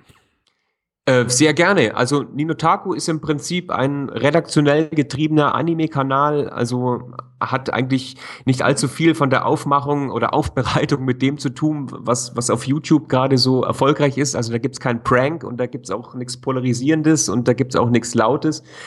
Äh, sondern das ist relativ unaufgeregt. Es gibt einmal in der Woche, immer mittwochs um 16 Uhr, gibt's das, das Flagship-Format, das Hauptformat, das sind halt die News. Äh, geht immer so eine knappe Viertelstunde und ich erzähle mehr oder weniger darüber, was, was sich gerade im Anime, Manga und auch J-Games-Bereich in Japan und in Deutschland tut. Äh, an Lizenzen, ähm, was wurde an Lizenzen eingekauft, welche Serien starten jetzt neu im japanischen Fernsehen und so weiter und so fort. Äh, und angereichert wird das Programm dann durch, durch diverse Specials. Also es gibt Bestenlistenformate. Ich habe da zum Beispiel mit meiner Community zusammen ein Format ähm, gemacht, das nannte sich die besten Anime-Serien von A bis Z. Da hatten meine Zuschauer die Möglichkeit aus einem ja, quasi vollständigen Katalog über alle Anime-Serien, die jemals ausgestrahlt wurden. Das waren über 3000 ähm, die Möglichkeit, ihre Favoriten zu wählen. Das wurde dann, die wurden dann gekürt und äh, jedem Buchstaben wurde dann eine Folge mit den äh, von der Community gewählten Top 5 äh, gewidmet. Das war eine tolle Sache. Ähm, funktioniert natürlich auch nur, wenn man so eine engagierte Community hat. Ähm, mhm Wir ich, wissen, äh, wovon du redest. Ja, die, also die, meine Leute sind da wirklich äh, hinten dran und kommentieren und liken und teilen und ähm, muss ich auch gleich noch eine Sache dazu sagen. Ähm, ja, es gibt Eventvideos äh, von Messen, von meinen Besuchen in Japan. Es gibt Interviews ähm, mit dem äh, Daniel Schlauch, habe ich jetzt zum Beispiel im Rahmen eines One Piece Motto Monats zum Beispiel mal ähm, eine ganze Weile geratscht. Das kam sehr gut an. Ähm, und das ist es im, im, im Endeffekt. Und das, das Unaufgeregte ist genau das, was das Richtige ist für mich als älteren Herrn in diesem Business. Da werde ich, äh, ich werde auf jeden Fall äh, dranbleiben. Da freue ich mich. Vielen Dank äh, dafür. Wir freuen uns. Ähm, wenn ich dann noch ganz kurz was sagen Aber darf, selbstverständlich. Ähm, das äh, besten, ich finde den Kanal ist sowieso toll. Aber das mit den ähm, Animes von A bis Z, das fand ich so großartig. Ich habe dadurch so viele coole Animes äh, entdeckt. Eh, wie zum Beispiel schon angesprochen, Blue Exorcist oder Death Note habe ich auch dadurch angefangen oder Free oder ich fange jetzt gar nicht, fange fang jetzt gar nicht damit an aufzuzählen. Ich habe dadurch so viel Anime angefangen zu gucken. Na, das freut also. mich. Es wird dadurch nicht besser werden, dass es jetzt jede Woche Montag einen Anime-Tipp gibt. Ganz ähm, aber das ist dann ja ein, ein Luxusproblem. Aber oder genau. An der. Ja, an der Stelle sind wir bei einem der Höhepunkte sozusagen dieser Folge noch, denn zusammen mit Close-Up äh, haben wir die Möglichkeit, genau in diesem Bereich noch ein bisschen, äh, noch ein bisschen auch was Gutes für unsere ähm, Hörer zu tun. Erstmal vielen Dank an Close-Up dafür und der Jan weiß mehr. Ja, wir verlosen dreimal, ähm, wir haben schon öfter darüber gesprochen, von One Piece, die Luffy Actionfigur. Ich hoffe, ich habe es richtig ausgesprochen. Wird der Luffy Luffy ausgesprochen? Man spricht ihn in Deutschland eigentlich Ruffy. Aber Ruffy, okay. Ja, genau, weil der Japaner ja das L eigentlich als R spricht. Also Stimmt, ähm, das ist ein Argument. Ja, ja, ja, und schon wieder mit unseren logopäischen Unfähigkeiten eingefallen. Mhm. Lass es weiter raus, Jan. Ja, wie gesagt, wir verlosen dreimal diese Actionfigur und äh, wir haben uns überlegt, was könntet ihr dafür machen oder einfach nur eine Mail schreiben. Da hatte Henrik eine gute Idee. Ja, ihr könnt natürlich könnt ihr ähm, uns äh, auf den üblichen Kanälen ähm, äh, euer, äh, euer Wohlwollen aussprechen. Besonders gut würde uns das gefallen, wenn ihr das mal zur Ausnahme mal bei, äh, bei iTunes tut. Also alle, die die gerne an der Stelle ähm, mal eine Rezension bei iTunes hinterlassen wollen. Nicht nur Sterne, sondern auch ein, zwei Worte schreiben. Unabhängig davon, wie viele Sterne ihr setzt, ihr werdet auf jeden Fall an der Verlosung teilnehmen. Ähm, wir werden natürlich nicht nur, weil wir nicht nur ähm, Apple-basierende Hörer haben, werden wir alle anderen ähm, entsprechend natürlich auch berücksichtigen. Aber iTunes-Rezensionen helfen uns doch schon ganz Gut. Bei YouTube freuen wir uns auch, da sind wir ja noch nicht Bei so YouTube, vertreten. genau. Ja, Audio-Podcast. Wenn, wenn, wir jetzt mit der, wenn wir jetzt mit einer wohlwollenden Erwähnung von äh, Nino ähm, aus 60 dann 70 Abonnenten für unseren Kanal machen, ist das natürlich genauso gut. Ich also, abonniere ich, ich abonniere ich jetzt mal hier. Wo ja, seid ihr denn? Da ist ach, Cinecast TV. TV. Genau. Ja. Wir haben, wir machen ja eigentlich, das war mal als Video. Zack, Entschuldigung. abonniert.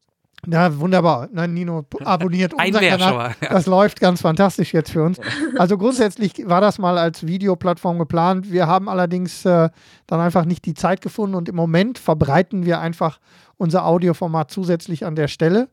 Mehr oder weniger erfolgreich, aber jeder Hörer zählt und deswegen sind wir auch dankbar für die, die uns bei YouTube ähm, dann anhören dann äh, glaube ich, können wir, wenn ihr nichts dagegen habt, an dieser Stelle das Ganze so ein ganz kleines bisschen rund machen. Ich glaube, wir haben einen ziemlichen Überblick schaffen können. Ähm, ich habe viel gelernt heute.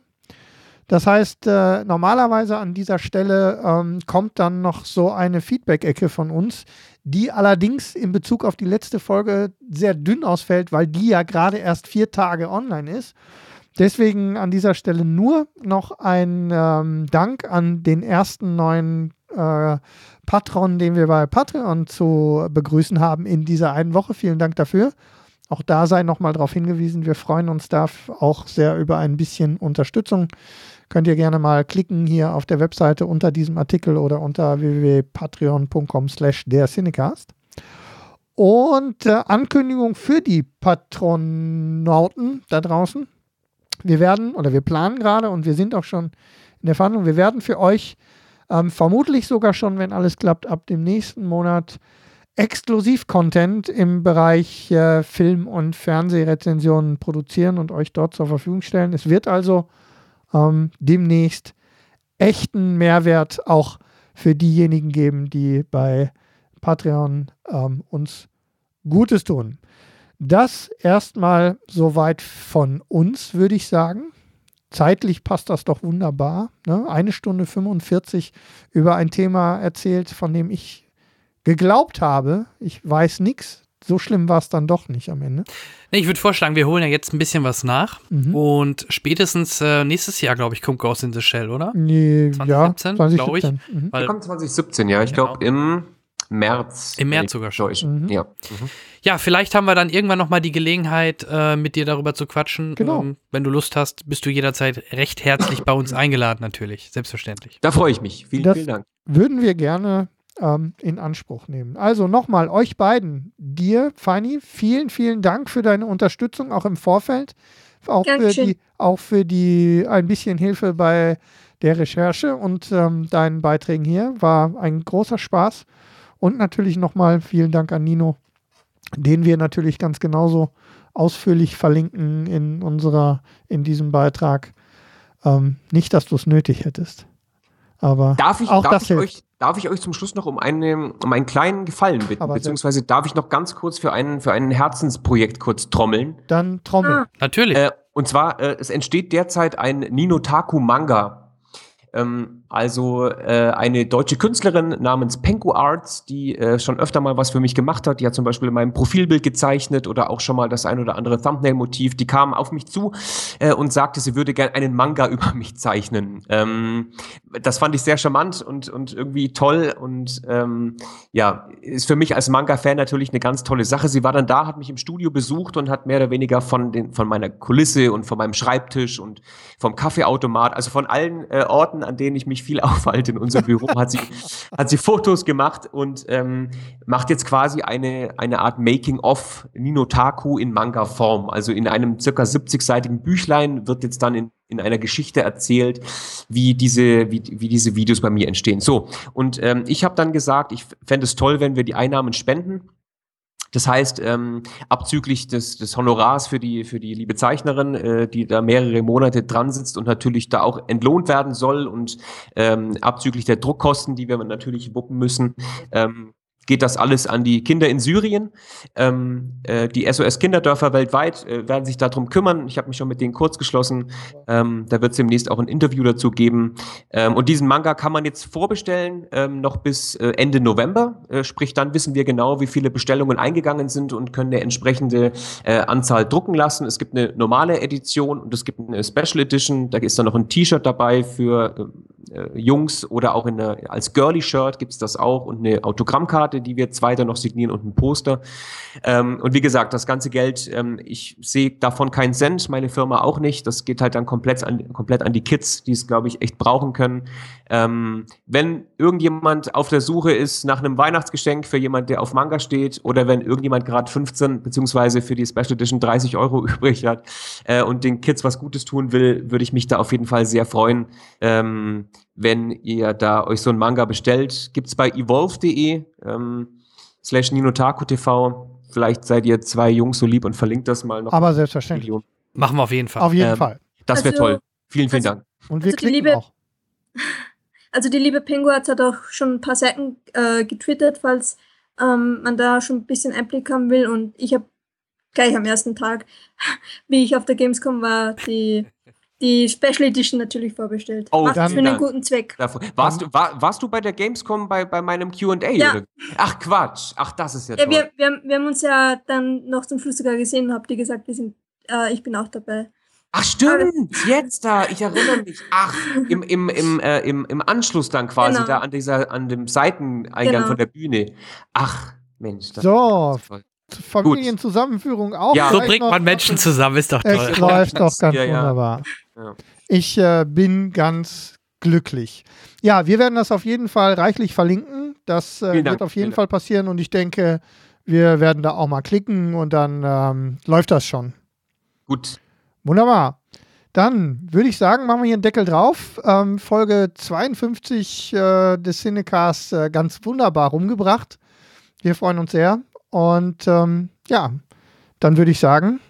Wir sagen Tschüss und äh, Nino gehörten die letzten Worte, wie vorhin schon angekündigt. Äh, in Japanisch äh, wird er sich jetzt von euch verabschieden. Ach so, na, ja, wenn, wenn, wenn, möglich. Ja, also was Förmliches wäre halt das klassische Sayonara, also einfach auf Wiedersehen, so. Mhm. Äh, bisschen locker flockig könnte man vielleicht irgendwie sowas sagen wie Ja oder Jamata, das heißt dann sowas wie bis bald. Ja, dann, dann Jamata. Jawohl, sehr gut. Tschüss.